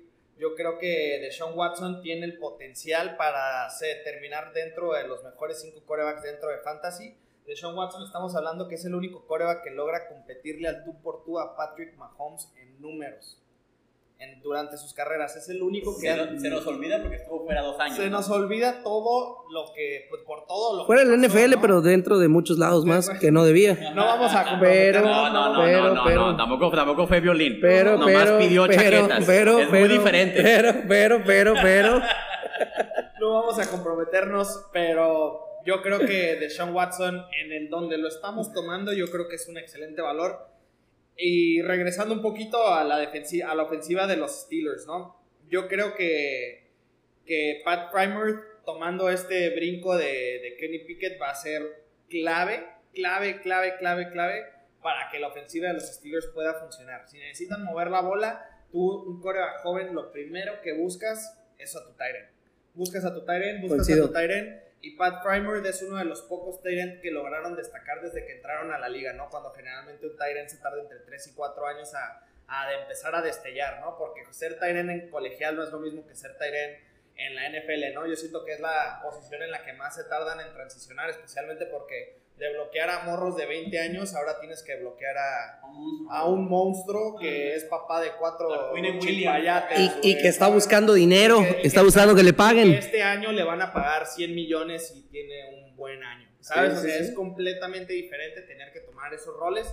Pero Pat Primer lo ha hecho bien. Este creo que es su tercer año dentro de la liga. Y es una apuesta que pues yo estoy dispuesto a tomar. Me voy con Pat Primer y con Deshaun Watson para tener listo mi, mi starting lineup. ¿no? Buen Para pick, buen pick. Después de Fry- Fryermuth se nos va el novato Jordan Addison, seguido por... Ay, mira, ahí sigue jugando en la liga Michael Thomas, se me olvidó porque lleva tres años lastimado. No sé por qué la gente lo está tomando tan Mm. arriba. El Por lo que fue. El otro día estaba hablando con mis hermanos. Mis hermanos estaban teniendo sus drafts y estaba ahí con ellos. Mi hermano tomó a Michael Thomas, creo que era la quinta ronda, la cuarta No. ronda, algo así. Le, la verdad. Estaba drafteando en 2021, Estaba- ¿cómo estaba el show? Estaba súper decepcionado, la verdad. O sea, Michael Thomas, todo lo, lo último que hizo Michael Thomas, es más, la gente se acuerda de Michael Thomas. Todo lo que hizo ese güey fue antes del COVID. Tenemos tres años después de la pandemia y Michael Thomas fue el wide receiver one de la temporada 2019. De ahí en fuera no ha tocado. Con Drew Brees. Con Drew Brees. Ya Que cambió. Drew Brees ya está comentando eh, partidos en CBS. ¿Sabes? O sea, ni siquiera, Confirmo. ni siquiera está jugando con el mismo coach, ni con el mismo sistema, ni con el mismo coreback. Tiene tres años sin tocar el terreno de juego. Yo no sé cuál es la cura de la gente de tomar a, a Michael Thomas, ¿no? Yo creo que en ese sentido toma a Tim Tebow como tu tight end y vas a tener mejores resultados. Increíble. Confirmo. Después de Michael Thomas, en el 8-3, se fue David Montgomery, que en la octava ronda se me hace, la verdad, un regalito. Seguido por Kadarius Stoney, que es el chief al que yo le estoy apostando, pero si se puede mantener sano, estaría bien contento, güey. Pero se sigue lastimando, sigue lastimando, yo sé, pero el- los Chiefs lo querían draftear antes de que los Giants lo draftearan. La primera vez que se lastimó fue antes del COVID también, ¿no? Fue- la- la- su, primer, su primer lesión fue en el 87, güey. Este, no, pero- Nacer fue pero- su lesión, la güey. primera lesión. No, pero los, los Chiefs lo querían draftear. No lo pudieron draftear, cambiaron por él. Y cuando cambiaron por él y estuvo y pudo estar en el campo, lo utilizaron. Lo Sí, utilizaron sí, de varias maneras. En el Super Bowl lo, usaron. Regresó patadas, regresó, hizo, hizo el pase a un tocho. A un Regresó tocho. patadas, o, sea, bla, realmente, bla, bla. o sea, realmente, no, pero no mames, esa pinche jugada les ganó el pinche Super Bowl, güey. Entonces, por lo mismo, güey, el, no de ni madres, pero, pero te da la con- te, da a entender que el equipo confía en él para ponerle la bola, güey. ponle la pinche bola y que va a haga algo, ¿no? Este, entonces, Kadarius Stoney definitivamente es de mis alas que más me gustan. Eh, después de Kadarius Stoney se fue AJ Dillon en el 8-6. Llegamos contigo al 8-7, Rodrigo, ¿qué andamos pensando aquí? Receptor. Tu, equipo actual es Tyreek Hill, Tony Pollard, Calvin Ridley como tu ala 2, Justin Herbert, Christian Watson como ala 3, James Cook como corredor 2 y Michael Pittman como ala 4. Estoy pensando en un ala, en un ala para terminar mi, mi lineup de flexes. Y voy a hacer un poquito un reach por un ala que en lo particular a mí, Rodrigo Luengas, no me gusta, pero yo sé que a Russell Wilson sí le gusta.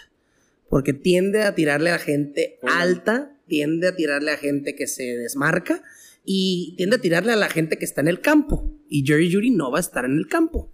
Entonces, o Marvin Mims, que se va a ir 18 rondas más adelante, o Cortland Sutton es una oportunidad de un target para Russell Wilson que siento que bajo el esquema de Sean Payton que mencionas va a ser mucho mejor este año. Y sobre todo veo el upside en los touchdowns. En zona roja, un receptor de 6-4, 6-3 como lo es Cortland Sutton sirve mucho más que tal vez un receptor de 5-10, 5-11.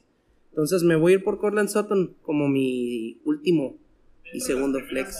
8 6 semanas de la temporada pasada estuvo dentro de los mejores 12 receptores de la liga, ¿no? Entonces, Y la- los Broncos implotaron el año pasado. No, no les quedó de otra. Tuvieron que deshacer el equipo por completo. Mandar a Nathaniel Hackett, pero de todos modos yo siento que los Jets. es un desastre. Pero yo de todos modos yo siento que el desastre que tenían los Broncos era más grande de lo que tienen Nathan- de lo que era Nathaniel Hackett por sí solo. cosas. ¡Horrible! ¡Fue horrible! A mí se me hace muy raro. Yo siento que en la NFL el pacto de caballeros sí existe y es muy raro cuando los coaches hablan mal del trabajo Sí. de otro entrenador. Sí. Y que el hecho de que Sean Payton un mes y medio, dos meses antes de que empiece la temporada, ya está diciendo, el trabajo que hizo este vato fue tan malo para que este año vean, o sea, ya está haciendo menos a su equipo, haciendo menos al otro coach en lugar de, para lavarse las manos, Sí. ¿sabes? O sea, yo siento que el, el error no fue Hackett, a lo mejor y sí fue un poquito el declive de lo que es Russell Wilson, a lo mejor y ya no. Ey, ey, cuidado, eh. Antes Russell Wilson es uno de mis So- favoritos. estás caminando en arenas movedizas. modos, yo siento que pues, el declive es, es natural. Es natural, a lo mejor Russell Wilson ya no lo vamos a ver como, como lo vimos antes en Seattle. A lo mejor y Sean Payton, al- muchos pensamos que Sean Payton lo llevaron a Denver para arreglar a Russell Wilson, pero no. A, Russell- a Sean Payton llegó a Denver para arreglar a los Broncos. Si Russell Wilson es parte del plan o de la manera de arreglar a lo que, al fracaso de franquicia que tienen ahorita, ese bote de basura que tiene ahí que se llama equipo, pues adelante. Si no, se van a deshacer de él. Se van a deshacer de él. Yo, yo no creo que hayan. Ya lo- y ya lo ha dicho, ¿no? Ya Sí. dice como que me vale madre si me tengo que banquear. Y por eso mismo fui, firmé a pinche Jared Steedham. Tráemelo Otro- para acá. Otro cochinero. Pues puede ser, pero en eh, regresamos a lo mismo, ¿no? Sé que es pretemporada y no podemos realmente irnos como bolas en tobogán con esa madre. Pero se ha visto bien. Se vio decente, se ha visto, se ha no visto me- que no me hagas podría, podría manejar esa ofensiva que realmente la pone fácil solamente para manejar, ¿no? Entonces, si Russell Wilson todavía trae, va a estar bien, va a estar decente. Un coreback que durante 10 años llevó a su equipo al Super Bowl, mere- digo al Super Bowl, a los playoffs, merece, merece el beneficio de la duda después de una temporada mala en un sistema nuevo. Te, te voy, a- te voy a, te voy a, te voy a pelear Después de este año, me dicen. Te voy a pelear eso con el mismo hecho de que los Seahawks llegaban a los playoffs con Gino Smith. Sí, sí, sí, adelante. Por eso digo, después de este año, si Russell Wilson sigue siendo el problema, es Russell Wilson. Pero si no, fue Nathaniel Hackett. Ok, va- válido, aunque realmente Nathaniel Hackett cuando fue coordinador ofensivo de los Packers con Aaron Rodgers era de las mejores ofensivas que había en la liga. Pero ser coordinador ofensivo es muy difícil. es muy pues es lo diferente que- a ser head coach. Claro, claro, claro. Muy diferente. Y puede ser muy evidente este año porque ya se regresó como coordinador ofensivo de los, de los Jets, ¿no? Así es. Pero el problema entonces es, no, no sé, güey. Yo, o sea, quiero pensar que Russell Wilson sí tiene, te trae todavía, pero sí tengo mis dudas. Y yo sé que no es el formato para esto, pero en Superflex yo estoy agarrando mucho Jared Stidham porque sí pienso que llega a un punto de la temporada donde Payton dice, su madre, te voy a banquear y voy a meter a este güey. Porque lo ha cantado, lo ha dicho y podría llegar a ese punto. ¿no? Se vale, se vale. Y, y que no digo que no pueda pasar, ¿eh? No estoy en un mundo de fantasía donde no, no es que Russell Wilson hasta con la zurda tira mejor. No, no, no, no es cierto. O sea, la, la realidad es que sé que el güey puede tener un declive, simplemente que no creo que el declive haya sido tanto de un año a otro. Por cuestión de, de, de, de- de la gente que lo está juzgando con Sí, base sí, a. sí, hay muchos chavitos del 2007 que están viendo por primera vez el americano y dicen, oye, pues es que Russell Wilson no sirve. No, espérame, mijo. No sabes qué pedo con Russell Wilson. Es una chingonería. Simplemente tuvo un mal año. Respeta las canas, ¿no? Así, es la realidad, es la realidad. Vamos a darle un año más. Y no pido mucho. Pido 16 juegos más de esta temporada. 17. 17 juegos más de esta temporada. Es lo único que le pido a Russell Wilson. Y no le digo que sea coreback uno, ¿eh? Con que termine dentro del top 12, con eso me voy más por bien servido para poder aminorar las juzgadas que ha tenido mi pobre Wilson. Broncos Country List Right. That's right. Muy bien, después de Cortland Sutton se fue el quarterback Dak Prescott, seguido por el corredor Brian Robinson, Brandon Cooks de los Cowboys y David Njoku de los Cleveland Browns. Llegamos a mi pick. Eh, actualmente todavía tengo mis dos corredores, Rashad White, Williams, DJ Moore, Justin Fields, Devonta Smith, Chris Olave y Jamar Chase. En este punto estoy viendo probablemente rellenar un poquito más de corredores, ya que estamos llegando a, a la zona donde ya se empiezan a desaparecer un poco. Y uno que estoy viendo firmemente es el novato de los Seahawks, de tus Seahawks, Zach Charbonnet. Estamos en la octava ronda, al final de la octava ronda, se puede decir que es la del 8-12 o el 9-1, ahí depende de cómo lo El. Chardonnay, muy bien. Pero realmente ese Zach Charbonnet es un prospecto que me late. Eh, creo que lo trajeron por lo mismo de que ven algo en él que no tiene Kenneth Walker. Hablamos del tamaño de los corredores. Kenneth Walker mide 5'9". Se vio explosivo el año pasado y tuvo jugadas donde Simón se peló, porque tiene la velocidad para hacerlo. Así es. Pero realmente no tuvo, no tiene el, el físico para poder mover la línea, ¿no? Y creo que, creo que es algo que Charbonnet trae, trae el tamaño, trae, viéndolo correr, trae esa agresividad también que me gusta ver en los corredores. Y échale encima que trae el perfil para atrapar la bola. Que es algo que Kenneth Walker no hizo en el college. Tuvo, creo que tuvo, ¿qué? Cinco recepciones en el college, si no me equivoco, por ahí está el número, ¿no? Y Zach Charbonnet, pues no, tuvo, mu- no tengo el número exacto, pero tuvo mucho más que cinco. Sí, Te sí. puedo garantizar eso. Y es por eso que lo te agarraron en la segunda ronda del draft, porque le están apostando a que trae herramientas que no tiene Kenneth Walker. Sí. Y en vez de agarrar a Kenneth Walker en las primeras 3, 4 rondas, como ahorita se fue en el 4-5, prefiero agarrar a Zach Charbonnet en el 8-12, que tiene el mismo tipo de, de, de upside que lo que tiene Kenneth Walker, que va a ser un Sí, comité, sí. digamos, no sé, si quieres darle 60-40 ahorita a Kenneth Walker, que es el veterano, entre comillas, prefiero agarrar a Zach Charbonnet, que en una lesión que pasa a Kenneth Walker, que es muy posible porque los corredores simplemente así les pasa, Y de 5-9 más. se despega, se despega. En ese sistema de Pete Carroll con los corredores, se despega este vato. Lo armó, lo- hasta DJ Dallas ha visto decente en semanas donde no están los corredores. ¿no? Travis Homer. Rashad Penny, que estuvo ahí, también fue muy bueno. O sea, Zach Charbonnet es una apuesta, se- es una apuesta relativamente segura para lo que son los novatos de este año. ¿no? De hecho, está como mi segundo o tercer corredor de los rookies. Entonces, agarro aquí a Zach Charbonnet sin pensarla ¿Qué piensas? Yo creo que Siendo el Seahawks es fan. una, es una de las apuestas más seguras porque no le vas a dar 300 acarreos a Kenneth walker. No. No, me explico.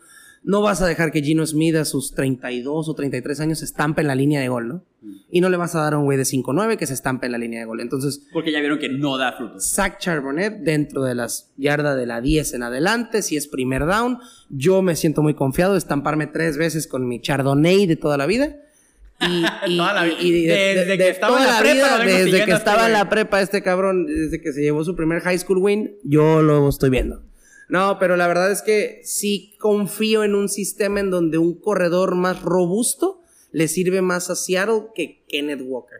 Que no digo que vaya a ser inmediatamente 50-50, de hecho yo estoy un poquito más generoso con Kenneth Walker, yo digo que va a ser un split de 70-30 por lo menos la mitad de la temporada y al final de la temporada pudiéramos empezar a ver un 60-40, 50-50.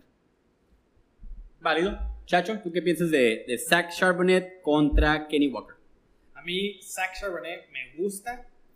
Gusta más, generalmente por lo que ustedes dijeron, ¿no? Kenneth Walker en college no se le vio mucho que atrapara la bola. El año pasado sí tuvo sus recepciones. Se vio un poquito más dinámico al final de la temporada. Nada más que son, como tú lo dices, ¿no, Rodrigo? Son jugadores chicos. Son jugadores que se lastiman muy fácil. El año pasado empezó la, la temporada lastimado, terminó la temporada lastimado. O sea, tenemos que tener ahí un poquito un valor, ¿no? Se me hace una buena apuesta que hacer Kenneth Walker.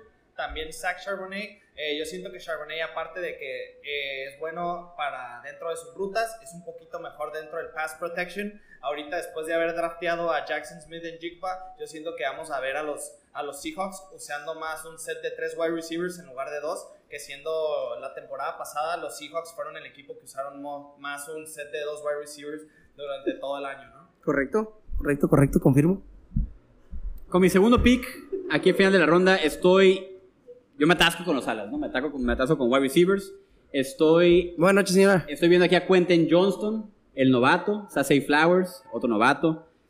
Pero realmente, sabiendo que no me va a regresar el mono que realmente estoy cazando en varias de mis ligas, que es otro de mis gallos de wide receivers, que es uno que se me va ya un poquito más tarde aquí en la novena ronda. No me digas, no me digas. Estamos hablando del ala de los Cleveland Browns, Ay, Elijah Moore. otra vez. Elijah Moore, padrino. Elijah Moore ha tenido una historia muy interesante, güey. Eh, como, como novato bajo los Jets, eh, tuvo su, su racha donde explotó, donde se vio bastante bien, donde lo estaban utilizando en diferentes eh, formaciones y diferentes partes de la ofensiva.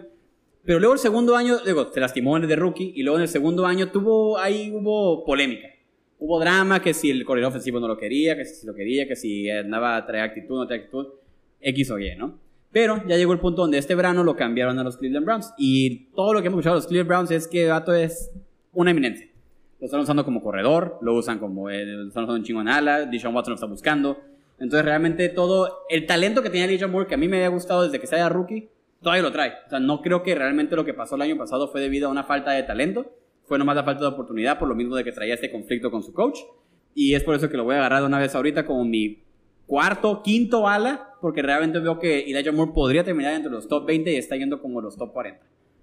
Eli- eh, Perfecto. tú, chacho, que, eras un, eh, que eres el Jet fan y que Elijah Moore solía ser un Jet, ¿qué piensas de ese trade?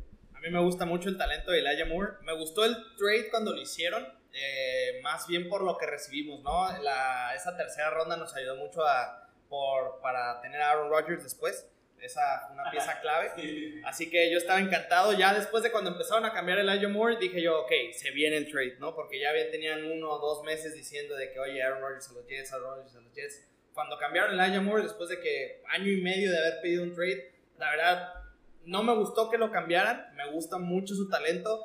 Cuando él estaba en college junto con AJ Brown y con DK Metcalf, era, de, era uno de los gallos del equipo. Le mandaban la bola, él tenía la bola. De hecho, AJ Brown dice que ha sido, es uno de los receptores más talentosos con los que le ha tocado jugar. Eh, siento que en el slot, especialmente ahí en Cleveland, está en un lugar perfecto. Puedes tener a Mari Cooper por fuera y Elijah Moore en el centro. Y la verdad va a ser una ofensiva muy dinámica. ¿Cómo lo han chulado ahora en, en el campamento, eh? Qué bárbaro. ¿Cómo le han dicho que qué belleza y que cómo corre y que cómo atrapa y que cómo se desmarca y en los 1v1s? Han echado muchas flores a Elijah Moore como para no utilizarlo, ¿no? Este año. No, y, y con el mero hecho de, de cambiar por un jugador suele ser porque le estás apostando al jugador, ¿no? Y fue un tercer round. Mandaron una segunda, Segunda. por una tercera. Ah, ok. Mandaron ok, el Elijah ok. Moore y una tercera y mandaron una segunda. O sea, dieron algo bien, ¿no? No estamos hablando de DeAndre Swift, nos dieron un séptimo y 25 pesos. Estamos hablando de que sí dieron capital valioso dentro de los drafts. Y cuando das el capital es porque le estás apostando al jugador, ¿no? Y es lo que, repito lo mismo, ¿no? El talento no era el problema. Realmente el, el problema era, era nomás la, la organización que no lo quería utilizar. Y volvemos al tema de Deshaun Watson, que yo sé que el año pasado se vio oxidado, se vio, se vio mal, se vio mal. Pero este año realmente no, no creo que sea lo mismo. Realmente creo que va a regresar al- a, lo que era antes de eso, que por tres años seguidos fue un top 5. Me encantaría verlo en el top 5, pero lo puedo ver realísticamente en el top 10. Ok. Entonces, bajo esa misma narrativa, pues la ofensiva que va a beneficiar de eso pues sería Elijah Moore, sería Mari Cooper. O sea, no sé, puedes hablar de. No tiene el mismo perfil, pero puedes hablar de que Elijah Moore podría ser el Will Fuller de, de Deshaun Watson este año, a lo que fue cuando estaba con los Tejanos, ¿no? Que tenía a, a DeAndre Hopkins y tiene su segundo. Neta, alguien que estire el campo. Aquí el segundo es él. Yo no veo que sea mucho reto de Donovan People Jones. No veo que sea un reto. No me preocupa Cedric Tillman. Y de ahí en fuera, realmente no sé ni quién está. Es David Bell, el, el, el rookie bust, se podría decir, porque realmente ni como rookie hizo mucho. Y este año pues, ya lo enterraron realmente. ¿no? Pues Correcto. todavía fueron a draftear otro ala. Todavía fueron a traer a Elijah Moore. Ya pasó a segundo plano. Aquí. Entonces, después de Elijah Moore, se nos va Quentin Johnston, que precisamente era el rookie que estaba viendo ahí. Evan Ingram, Aaron Rodgers, Safe Flowers de Baltimore, el otro novato, y Rodrigo Campos contigo en el 9-6. Y me queda, vamos a ver. Aquí tengo tres, eh, exclusivamente ahorita estoy viendo corredores. No me gustaría volver a, a tener que perrearla en un bye week, porque eso también es importante. Gente, por si no La- están tan al pendiente, La profundidad. asegúrense de que por lo menos en sus bye weeks tengan variedad. Que no una semana la regalen porque esa semana no saben qué tan importante puede ser para ustedes. Eh, si tienen tal vez dos corredores que descansan en la semana 13, pues asegúrense de que su banca como corredor no esté descansando también la semana 13. Entonces, eso inmediatamente a mí descarta a Khalil Herbert, que era alguien que me interesaba eh, draftear, porque para mí, para mi infortunio, James Cook me descansa esa semana.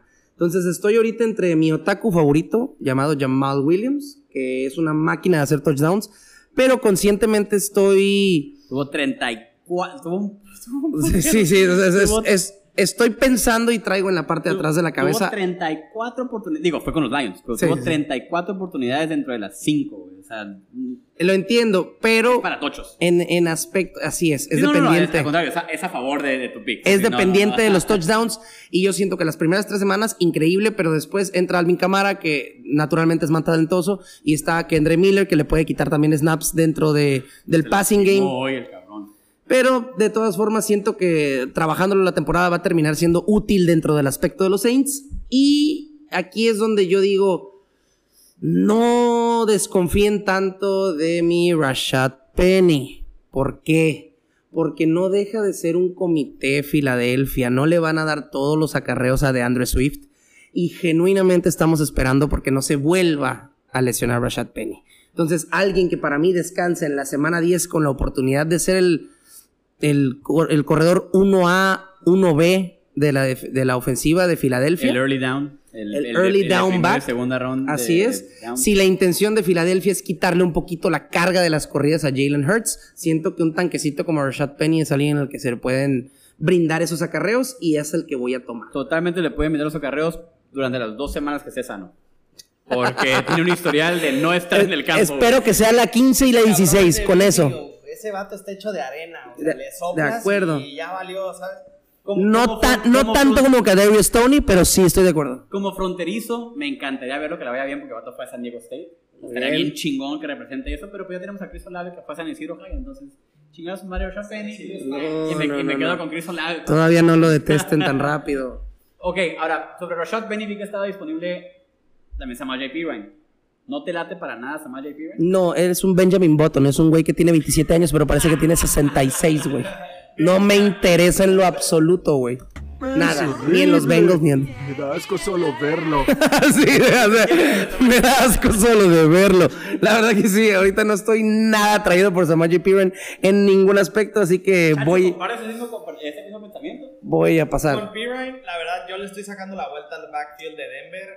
Sé que Pirine, si te estás yendo por un hero running back en el cual tienes a un Villan Robinson, un Christian McCaffrey, Pirine esas primeras semanas con el resto de tu roster te puede ayudar a complementar, ¿no? Ese running back 2 puede ser tu hueco, pero la verdad yo preferiría no tomarnos y darle la vuelta por otro lado, ¿no? Viendo los values que tenemos aquí, está Samaje Pirine, pero todavía sigue Javante Will, sigue Jamal Williams, perdón. Eh, sigue, Devon- siguen los tres running backs de Miami disponibles. Ese es un volado, el que le pegue ese volado le va, le va a dar al, al Que- premio gordo. Que ya se lastimó Jeff Wilson, ¿no? Ya, ya Wilson, se fue a IR. Queda entre Raheem Mostert y Devon H, ¿no? Que la verdad, Raheem Mostert, mi hermano es fan de los 49ers, veo su sufrimiento, lo conozco. Todos los jugadores de los 49ers están hechos de vidrio. Este güey tiene 30 años, los corredores de 30 años, generalmente creo ya. 31 Sí, años, ya ya va a tener pasó. 31 años en la temporada. Generalmente su declive empieza a los 29, así que no, ya tiene dos años dentro de su declive. Sí, el sistema que tiene Mike McDaniels le funciona, le ayuda, por eso tiene chamba, simplemente porque sirve dentro de ese sistema. Pero yo creo que el corredor al que hay que apostarle dentro de los Dolphins es Devon H, por eso lo va a tomar. Algo bien. Por eso lo va a tomar. Y otra apuesta que me ha gustado hacer mucho durante esta temporada, ¿Cuánto mide? Devon H está chiquito, Es el más fíjate. chiquito. Es el más ¿Cuánto chiquito. mide y cuánto Mide pesa? 5'9", Mide 5'9 y pesa 188 libras. Es un enanito.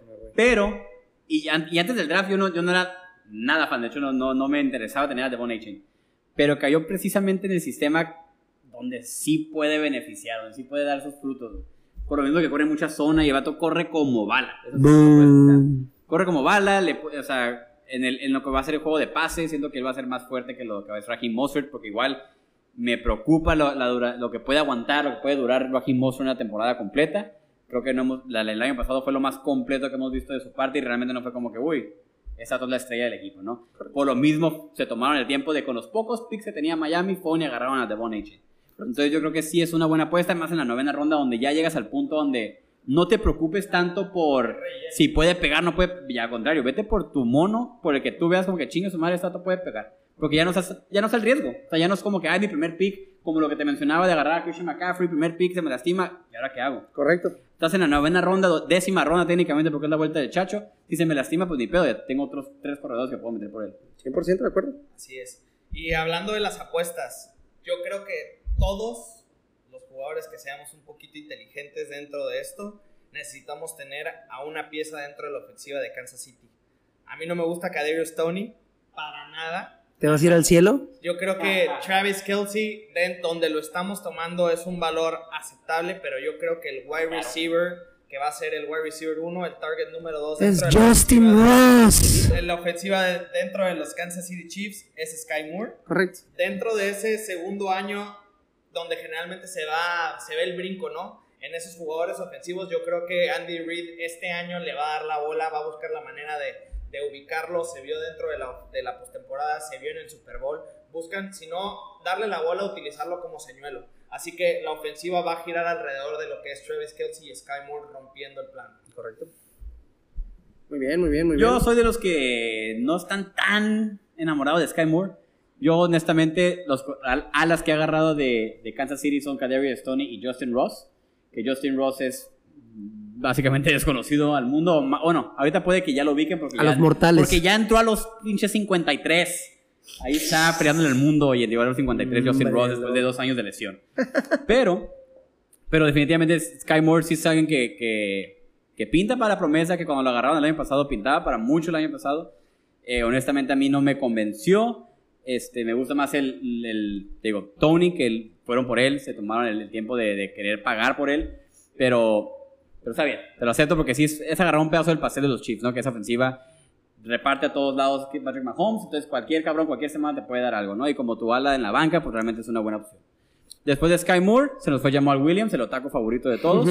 se fue Kirk Cousins, El capitán. Odell Beckham Jr., Dalton Schultz, el novato Anthony Richardson, que realmente es de los late round QBs Pensé que, que, que me late. Pensé sí. tomarlo. Si hubiera sido una liga y no nada más un mock draft, yo creo que hubiera tomado a Anthony Richardson en lugar de haber tomado a Sky Moore. Por, simplemente Upside. por el upside que tiene. Vimos lo que hizo Justin Fields el año pasado. Da igual que tire tortazos. Este vato te puede hacer 18 20 puntos con las piernas. Estamos jugando un juego de números. Necesitamos jugadores que nos produzcan números. A lo mejor y teniendo a Deshaun Watson, tener a Anthony Richardson es una buena apuesta. Porque puedes tener a los dos. Si uno no pega, te pega el otro. O por, a lo mejor tomar a Kirk Cousins, a Gino Smith. Esos corebacks se me hacen buenos para, para complementar a Anthony Richardson, ¿no? Siendo un mock draft no lo tomé, pero Anthony Richardson para mí es uno de mis gallos. Yo lo tengo dentro de mi top 12. Creo que puede terminar siendo uno de los top, uno de los QB1s de la temporada. Bien, bien, bien, bien, bien. Dato curioso, está más grande que Derek Henry. Eh, físicamente hablando en Sí, todo aspecto. físicamente hablando, o sea, es más pesado que Derek Henry. Ah, hablando de eso, supiste que ahora que... Uh, uh, Newton 2.0. uh, uh, algo ajeno, ¿no? Eh, acaban de sacar una noticia de cuando metieron en la cárcel a Donald Trump, se registró como 63215, que sería más o menos exactamente como Lamar Jackson. Ah, algo bien. Esa era la, la- Bien, la sí. aptitud física que ponía Donald Trump ante su arresto. Unos, unos, unos 2.15 muy distintos. definitivamente muy distintos. Entonces, ahí nomás para que vean que, que sí importa el físico, ¿no? Y que a veces nos mentimos ahí con las tallas y con los pesos. Ahorita, en mi pick, estoy debatiendo entre si sigo llenando mi banca o tomo a alguien que ay, no me quiero quedar fuera de la ofensiva de Chicago.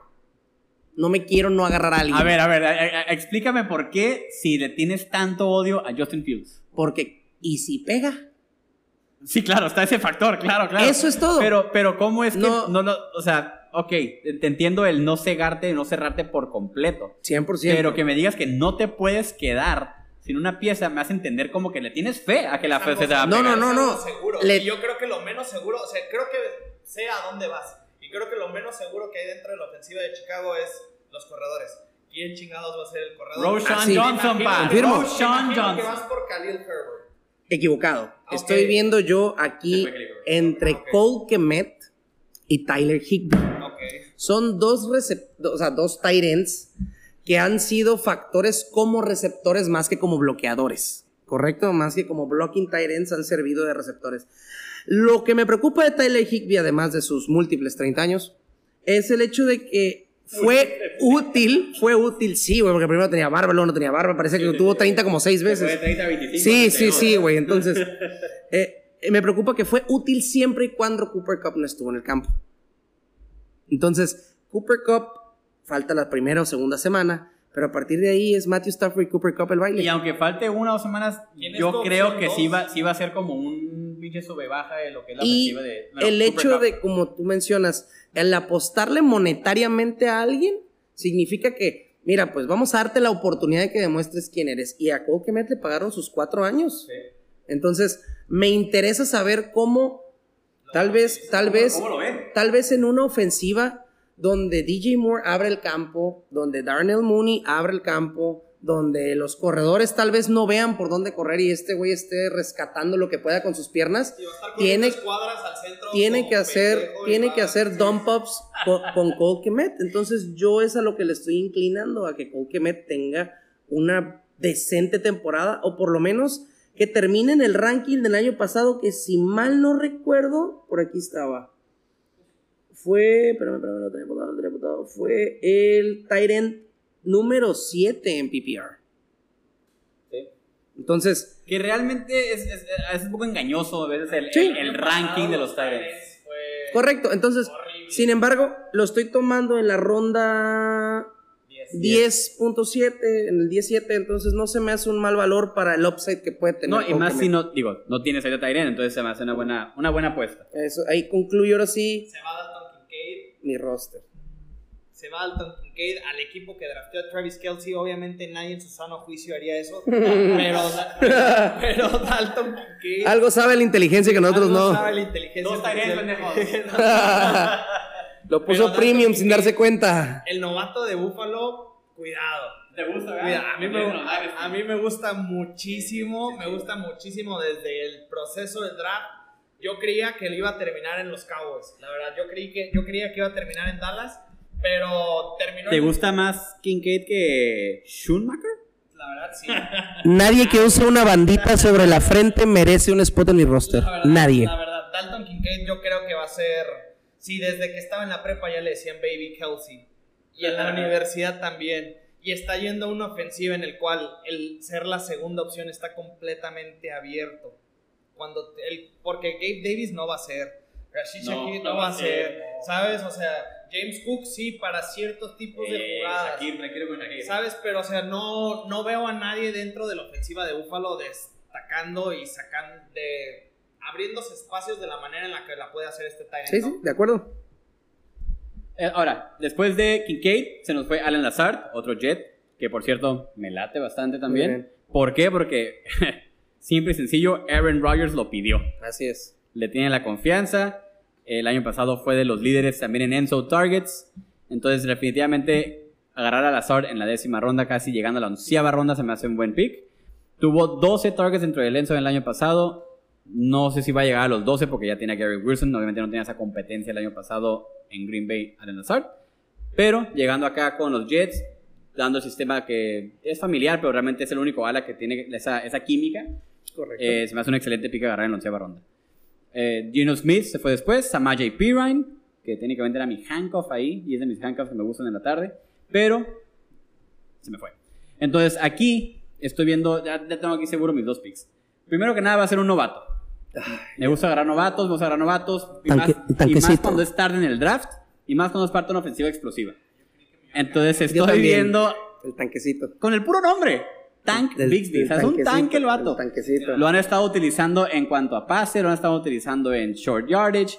Y tiene, no, no ha dado ese ancho como en, en pass protection, no ha dado ese ancho en, en cuanto a ser el receptor. O sea, poder ser el workhorse completo, ¿no? El, el corredor y que por pase y por todo ese show. Y el mismo Doug Peterson ha dicho que ocupamos mínimo dos corredores para que ese sistema funcione. Zorro, no te lo lleves. Entonces, por lo mismo, me llevo, así sin pensarlo dos veces, vamos a con Tank Bixby, que siento que tiene un upside tanto como, como valor propio, como handcuff. O sea, llega a lastimarse ETN y este dato se dispara. Y ¿Crees que es el mejor handcuff de la liga? el mejor... AJ hand- Dillon. el, No, no, no, yo creo que es Elijah Mitchell, ¿no? no me late el Mitchell. No, la neta siento que es muy frágil. Eh, Si, si. McCaffrey se rompe la, lo que quieras, güey, la pierna, el tobillo, yo siento que Elijah Mitchell es un game winner. También se va a lastimar Elijah Mitchell.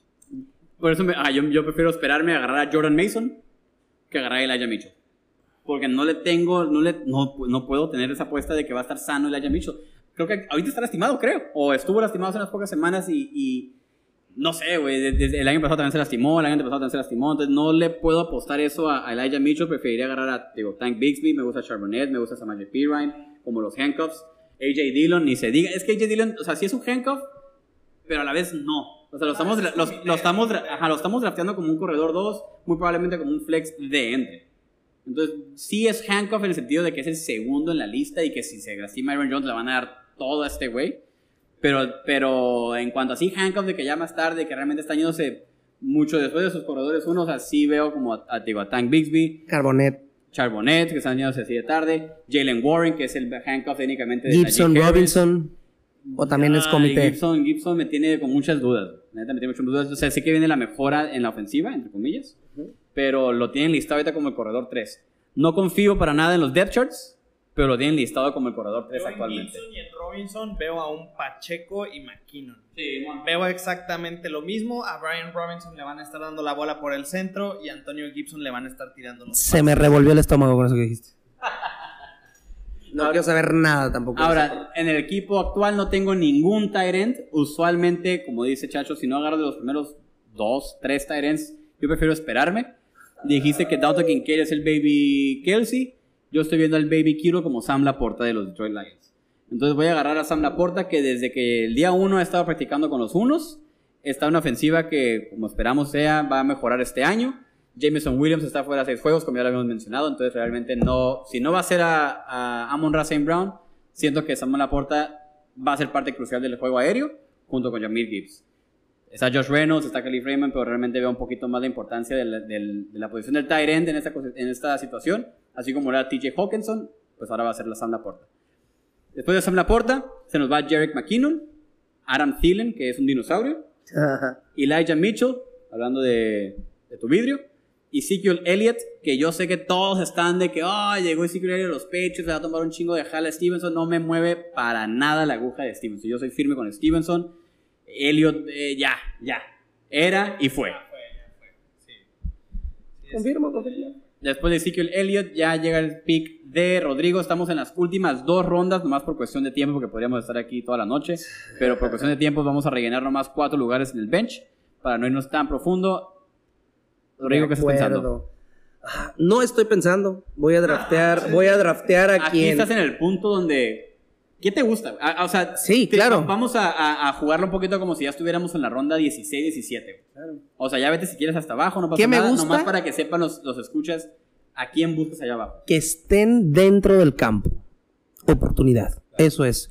Podrá ser un talentazo, pero si es el receptor número 5 en esa ofensiva, no me interesa. Entonces, busco gente que vaya a estar dentro del campo y para ese aspecto yo creo que alguien que ya nos mostró que puede ser explosivo siempre y cuando esté dentro del campo. Creo que mi siguiente pick de Rashad Bateman hace mucho caso. Algo bien, sí, güey. Muy buen value. El tercer ala de Baltimore que se va. güey. Primero se va Say Flowers, se va OBJ y hasta abajo Rashad Bateman, que realmente yo creo que Rashad Bateman puede ser el uno de ofensiva. Yo creo que es el 2. Yo creo que Safe Flowers nos va a sorprender. ¿Cuánto mide? La verdad. Ahí va. Ey, ey, pero dijiste de corredor el chaparro, no alas. También aplica para las alas, güey. Marquise Brown es el único de 5'9 útil. ¿De alas chiquitas? Tyreek Hill mide 5'10, apenitas. Y 5, 9 y medio. Pero redondeado. Ay, Ah, papi, papi, redondeado. Después de Rashad Bateman se va Jameson Williams, que ya habíamos mencionado para los Detroit Lions y está suspendido por mínimo 6 juegos, aparte de que tiene una lesión encima de eso. Que no sirve, ¿no? Que no tiene manos, que ya dijo su Realmente no coach. sé, no sé ni qué esperar de él. Yo veo que Jam- Jameson Williams en el college corría dos rutas y con eso la armaba porque corre como bala, pero no sé si eso lo vaya a aplicar en la NFL. Que ya dijo su coach que no tiene manos. Que no tiene las manos, no tiene las manos elite que esperarías de un ala, pero tiene la velocidad. Speed, speed, speed. Después de Jameson Williams se va Daniel Jones, uno de mis late round QBs que me gustan. Tyler Boyd, Tyler Higg. You're gonna Jared- live with me now. You're gonna live with me now. Daniel Jones, Tyler Boyd, Tyler Higby, Jared Goff y llegamos al 11-12, chacho. Actualmente van a, ser, van a ser tus últimos dos picks. Entonces allá tienes No, Saquon que- le quedan Barkley. tres picks. ¿Acá no quedan tres? Sí, sí, sí. Te quedan a ti dos. ¿Qué? Ok. Tres picks. ¿No salen dos? A ti dos, pues ya drafteaste. Vaya, Es vaya. que me sales a la 12 aquí. No importa. Tres picks. Ok, después de Jared Goff, con tu 11.12, chacho, tienes ahorita Saquon Barkley, Amon Ra St. Brown, Jamir Gibbs, DK Metcalf, Brandon Ayuk, Christian Kirk, Deshaun Watson, Pat Fryermuth, Devon A-Chain, Sky Moore. Recuerda que estamos en las últimas rondas, entonces aquí ya te puedes, si quieres irte a lo muy profundo del draft, nada más para darles una idea a los escuchas de qué pueden agarrar hasta abajo. Eh, pues ponle. En las últimas rondas, ya para variarle un poquito, busco tomar jugadores de diferentes equipos, jugadores que, que, como dice Rodrigo, que estén en el campo y que tengan la oportunidad de jugar. Ahorita veo a dos receptores que me llaman mucho la atención y a un corredor. Por los corredores yo me estoy inclinando a irme por Jalen Warren. Jalen Warren, el, el corredor de los Pittsburgh Steelers, a mí se me hace que tiene demasiado upside. Yo estoy viendo, obviamente estamos, estamos exagerando un poco, pero yo puedo ver al siguiente Austin Eckler. Yo creo que Najee Harris no está dando el ancho y no va a dar el ancho para lo que lo tomaron tan alto. Creo que fue el pick 24 en el draft. Eh, no lo vale, la verdad, no lo vale. Yo creo que Jalen Warren va a llegar poco a poco a irle tumbando el jale. O sea, no sé si vaya a convertirse 100% a ser el titular, pero si a la mitad de la temporada estamos con un comité de 50% a 50% con los dos corredores, te la compro 100%. Así que yo creo que me voy a ir por Jalen Warren para hacer esa apuesta. Dentro de los wide receivers, para tener un poquito más de, de, de relleno, eh, me, gusta, me gusta un poquito Jalen Hyatt, el receptor de los Giants. Eh, no me gusta su perfil, no me siento que es como un one trick pony, siento que te puede hacer una cosa nada más, nada más que, que a quién le van a tirar la bola en, en Nueva York. ¿Ya vieron el número que trae? Nada más el, el 13, cuidado. Cuidado, cuidado, Hyatt, cuidado, cuidado. Podría ser Jalen Hyatt, podría ser, eh, pero uno de mis gallos para esta temporada es uno de los receptores de Houston. Es uno de los receptores de Houston. te voy a cachetear. No, Ok. no, no, no. es un jugador al cual a mí me encanta su historia. Eh, no, yo me voy por John Mechie. Yo me voy por John Mechie. El receptor, pues este año prácticamente vendría siendo su, su año de novato. El año Sí, pasado lo sí. perdió por, por estar peleando con el cáncer. Es un receptor súper talentoso, salido de Alabama. Obviamente no escuchamos mucho de él porque le tocó codearse con Jameson Williams, con Devonte Smith, con jugadores de excelente nivel, ¿no? Así que yo creo que es una apuesta buena. Los Tejanos no tienen muchas opciones. Podemos hablar de John Mechie, podemos hablar de Tank Dell.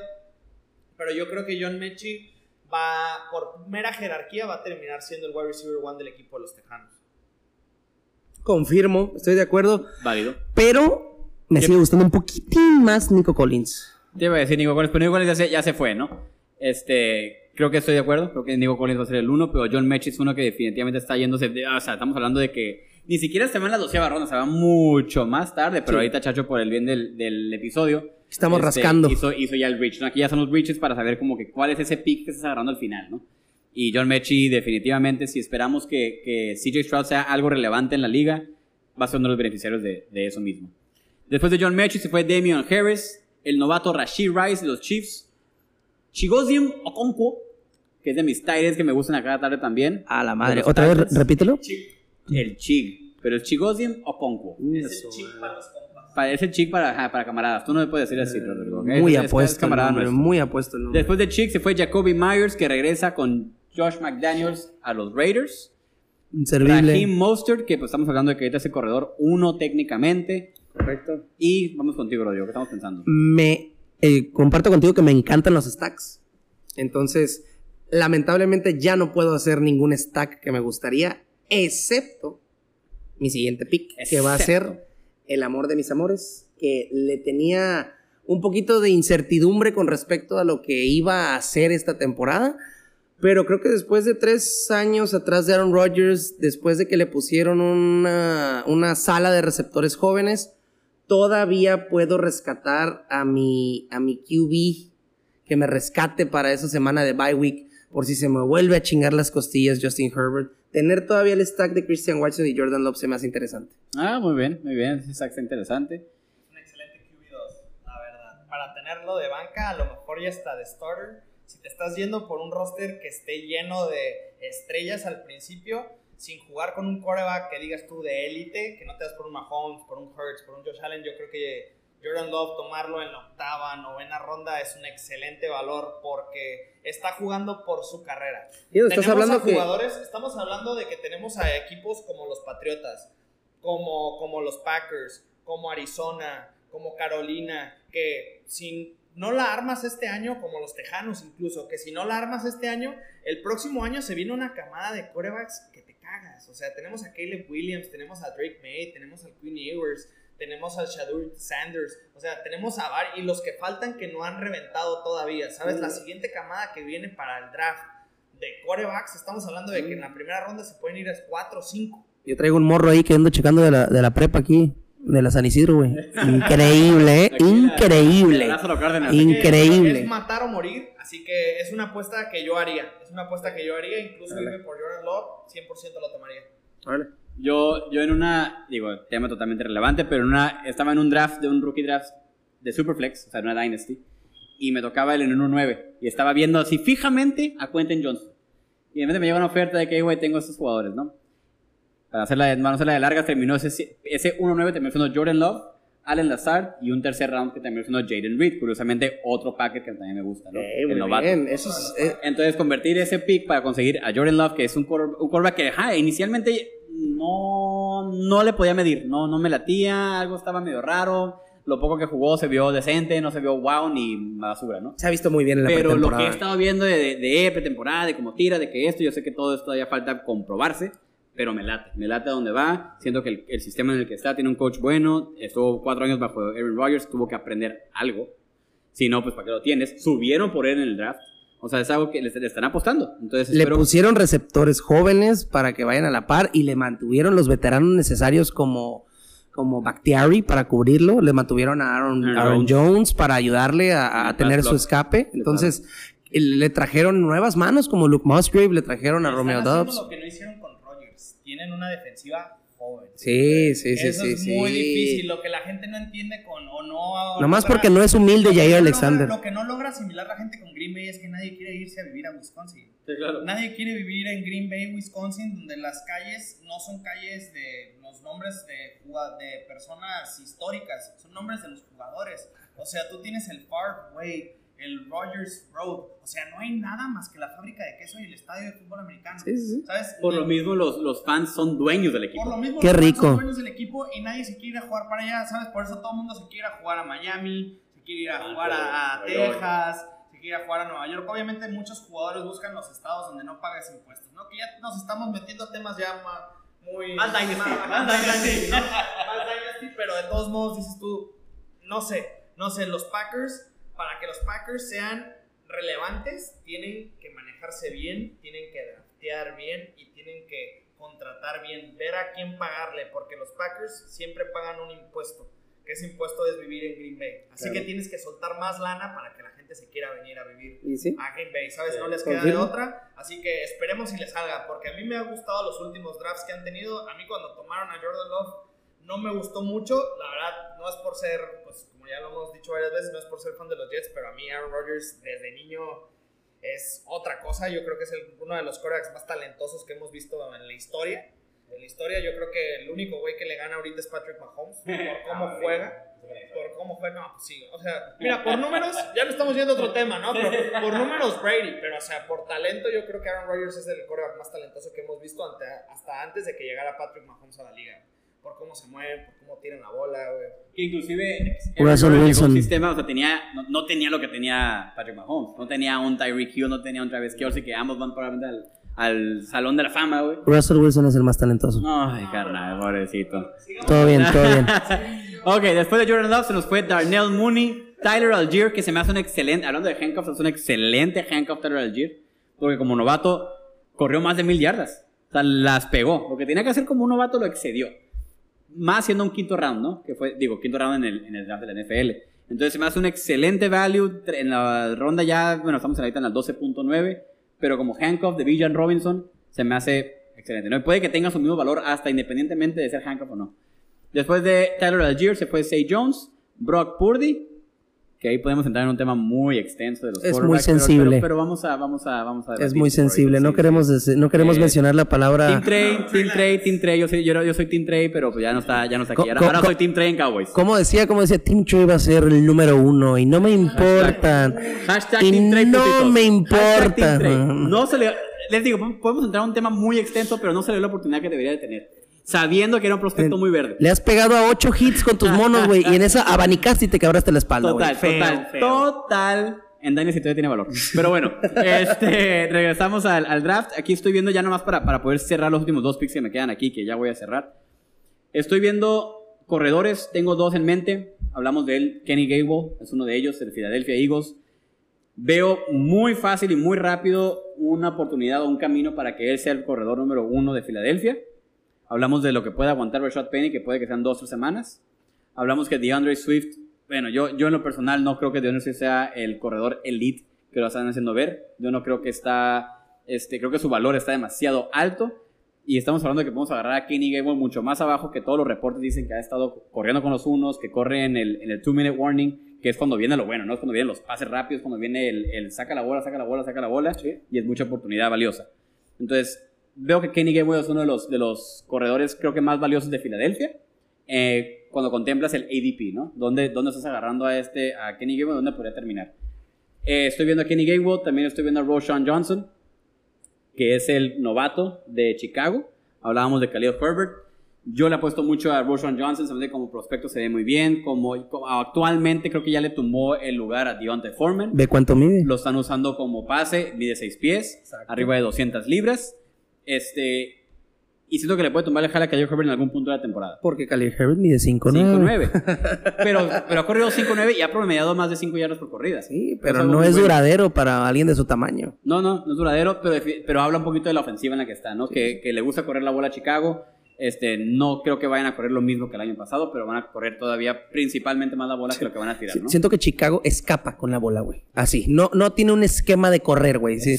Simplemente Justin Fields escapa con la bola, güey. Ya, se peló, güey. Y yo sé que, que, que probablemente no pinte como el prospecto más chido Roshan Johnson cuando ve su producción, pero también ve con quién estaba jugando, ¿no? Sí, sí. Con Villan Robinson que se fue como top 8 en el, en el draft. Entonces definitivamente le, le opaca un poco ahí el... le, opaca, le opaca un poquito ahí el, el, el, o- el, el upside que se veía como prospecto, pero se me hace de los, de los corredores que podría terminar siendo, de los rookies que podría terminar siendo el líder en su backfield para antes que termine la temporada. Muy bien, muy bien. Este, dando eso, voy a agarrar a uno de los dos, nomás para poder agarrar un corredor. Voy a agarrar, creo que aquí a Roshan Johnson, que lo estoy apostando bastante. Y vamos a hablar un poquito de los alas. Está Jalen Hyatt viéndome la cara, pero me voy a ir un poquito más deep para no, para no hacerlo tan obvio. Y voy a hablar de Justin Ross. Justin Ross, quiero agarrar un pedazo del pastel de los Chiefs. Justin Ross es un prospecto que cayó. Ni siquiera lo draftearon por una lesión que tuvo cuando estaba en Clemson. Que cuando estuvo en Clemson se veía fenomenal. Tiene el tamaño, tiene la velocidad, tiene las manos, tiene las rutas, tiene lo que buscas en cualquier ala. El único problema fue la lesión que tuvo, que fue una grave, que si no me equivoco, fue la espalda. Este, y el año pasado, cuando ya lo agarraron los Chiefs, después de también traer su ruido en el training camp, se volvió a lastimar el pie y lo metieron a IR y ya no jugó. Y este año retomó ese mismo hype, estuvo practicando con Patrick Mahomes todo el verano. Entonces, bajo toda esta narrativa, Patrick Mahomes le ha dado elogios de que, ah, Simón está toda, trae, la trae, la trae, la trae. El vato en pretemporada metió, si no me equivoco, dos o tres tochos y quedó en los 53 iniciales. Entonces, yo le estoy apostando a que puedes agarrar a Justin Ross muy tarde y agarrar un pedazo del pastel que va a repartir Patrick Mahomes. Se me hace algo, una apuesta chida para agarrar al final que puede darte muchísimo valor. Muy bien, muy bien. Después de Justin Ross se va, por supuesto, Jalen Hyatt, tu gallo Russell Wilson. Devin Singletary, Deontay Foreman y llegamos con tu, que será tu Último pick. último pick. Mi último pick, y yo me mantengo en la filosofía de que mientras estén en el campo son útiles. Eso es. Podrás ser muy chingón, podrás ser muy talentoso, pero mientras no estés en el campo, no estás generando números, ¿no? Entonces, eh, antes de que cualquier cosa, había escuchado como que, ay, se fue Nico Collins. no, me equivoqué. Y acabo de ver a Nico Collins hace como ronda y media.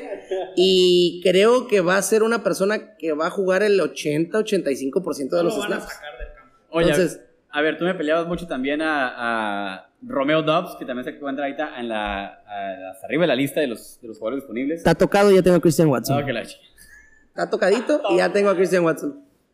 Sí, Sí, sí. así que, así que estaba entre Marvin Mims y Nico Collins, pero Marvin Mims me estoy llevando a Cortland Sutton. Jerry Judy no va a estar fuera toda la temporada, entonces sí me voy a llevar a Nico Collins como mi último pick. Que repito, es precisa y exclusivamente porque va a estar dentro del campo. Y si estás dentro del campo y mides, ¿qué mides? 6'4, 6'4, tienes bastante red zone para atacar. ¿Sabes a quién lanzó su primer pase de NFL CJ Stroud? A Nico Collins. Correcto. Sí, que se fue. Muy bien, después de Nico Collins se va Dawson Knox, el otro Tyrant de Buffalo, que se fue tres rondas después de Dalton Kincaid. Está el enano y el duende Dish- eh, Deuce Vaughn. El, Romeo. el niño de primaria. Se fue Romeo Dobbs, Randall Moore, Michael Gallup y con tu último pick, chacho, que estamos viendo aquí. Pues Pura las mierda. apuestas al final, las últimas rondas, lo más importante es irnos por el upside. Hemos hablado mucho acerca de la, de la ofensiva de los Broncos. Eh, con la lesión de Jerry Judy, lo poco confiable que para mí es Cortland Sutton y que Tim Patrick se esté por fuera el resto de la temporada, a mí me llama mucho ya a tomar a Marvin Mims, especialmente porque fue el primer pick que hizo Sean Payton como el head coach de los, de los Broncos. Hicieron trade up por él, lo buscaron, lo quisieron y pues la oportunidad prácticamente se la están poniendo en bandeja de plata. Yo creo que el morro la va a tomar. Va a correr por el slot y Russell Wilson siempre le ha gustado tirarle a su receptor del slot. Lo hizo con Tyler Lockett, lo hizo con Jermaine Curse. Yo creo que va a pasar lo mismo con, con, con Marvin Mims este año y con Jerry Judy a lo largo de la temporada. Nada más que yo creo que el novato va a tomar la oportunidad que se le está presentando ahorita. No, sí, tiene una súper oportunidad. Este fue su primer draft pick. ¿Sabes quién fue el primer fichaje de free agents de Sean Payton? A JP Ryan, papi. Cochinero, cochinero. Pues bueno, con eso concluimos. Vamos a recapitular un poquito los equipos. Eh, actualmente mi equipo está compuesto del quarterback Justin Fields, running back Rashad White y Javante Williams. Mis alas son Jamar Chase, Chris Olave y Devonta Smith. Ay, una erección, lo siento, chavos. tengo a Sam Laporta como tight end. De flex tengo a DJ Moore, Zach Charbonnet. Y en la banca tengo Elijah Moore, Tank Bixby, Roshan Johnson y Justin Ross. Contigo, Rodrigo, que estamos viendo, tenemos a Yo- Justin Herbert de quarterback. Me encanta mi equipo. Continúa, por favor, léelo. Apro- Me Aprovecha. Dale todo el hype que puedas. Justin Herbert, Tony Pollard y James Cook de corredores, Tyreek fucking Hill de receptor número uno, Calvin me siento triste Ridley de receptor número dos, Christian, Ah, pero Calvin y ya estoy contento Ridley, de receptor número 2. Christian Watson, no tengo apodo para él todavía, denme poquitos meses. Cole Kemet, Michael Pittman y Cortland Sutton para mis últimos dos flex, que me parece un equipo campeón. No voy a decir otra cosa, campeón. Un equipo de eh, como octavo lugar, de 12. Campeón. Chacho, tu equipo, por favor. Eh, pues mi equipo eh, de coreback tenemos a Deshaun Watson. De running backs tenemos a Saquon Barkley y a Yamir Gibbs. De receptores tenemos a Monra St. Brown, DK Metcalf y Brandon Ayuk. En el tight end tenemos a Pat Primer de los Steelers. Dentro del flex tenemos a Christian Kirk de los Jacksonville Jaguars, a Devon Achin, el corredor de los Dolphins. Tenemos en la banca Sky Moore, Jalen Warren, John Mitchie y Marvin Mims. Está bien. No quedan al, al- al mismo nivel de mi equipo, pero se los paso, chavos. Se No, los no, paso, no, se los Ey, paso. la gente es la que tiene que votar qué equipo preferiría tener. Ah, muy bien, muy bien. Vamos a poner el poll. Sí, no, no, está, balanceado. está sabroso. Chicos, este año ya, ya estamos a una semana de empezar la temporada. Les deseo la mejor de la suerte en sus, en sus ligas que no estén conmigo, porque obviamente ahí les deseo lo peor. Gracias Eh, por invitarnos, mi amor. Fue un placer tenerlos. Eh, a todos los escuchas, nos- eh, no olviden seguir el podcast en Spotify o Apple Music, o bueno, Apple Podcasts. Y en las redes sociales tenemos TikTok, hay Discord, por favor, únanse al Discord, ahí estoy armando la comunidad de todo el fantasy. Si Para quieren hablar. reír un rato, vayan Básicamente a TikTok. quiero que usen ese, ese Discord como una herramienta para sus fantasies y poder ayudarles a ganar, ¿no? O ayudarles en lo que pueda. Este, también tenemos Instagram y todo lo demás. Todo lo bueno, todo sabroso. Muchas gracias por estar aquí y nos vemos a la próxima.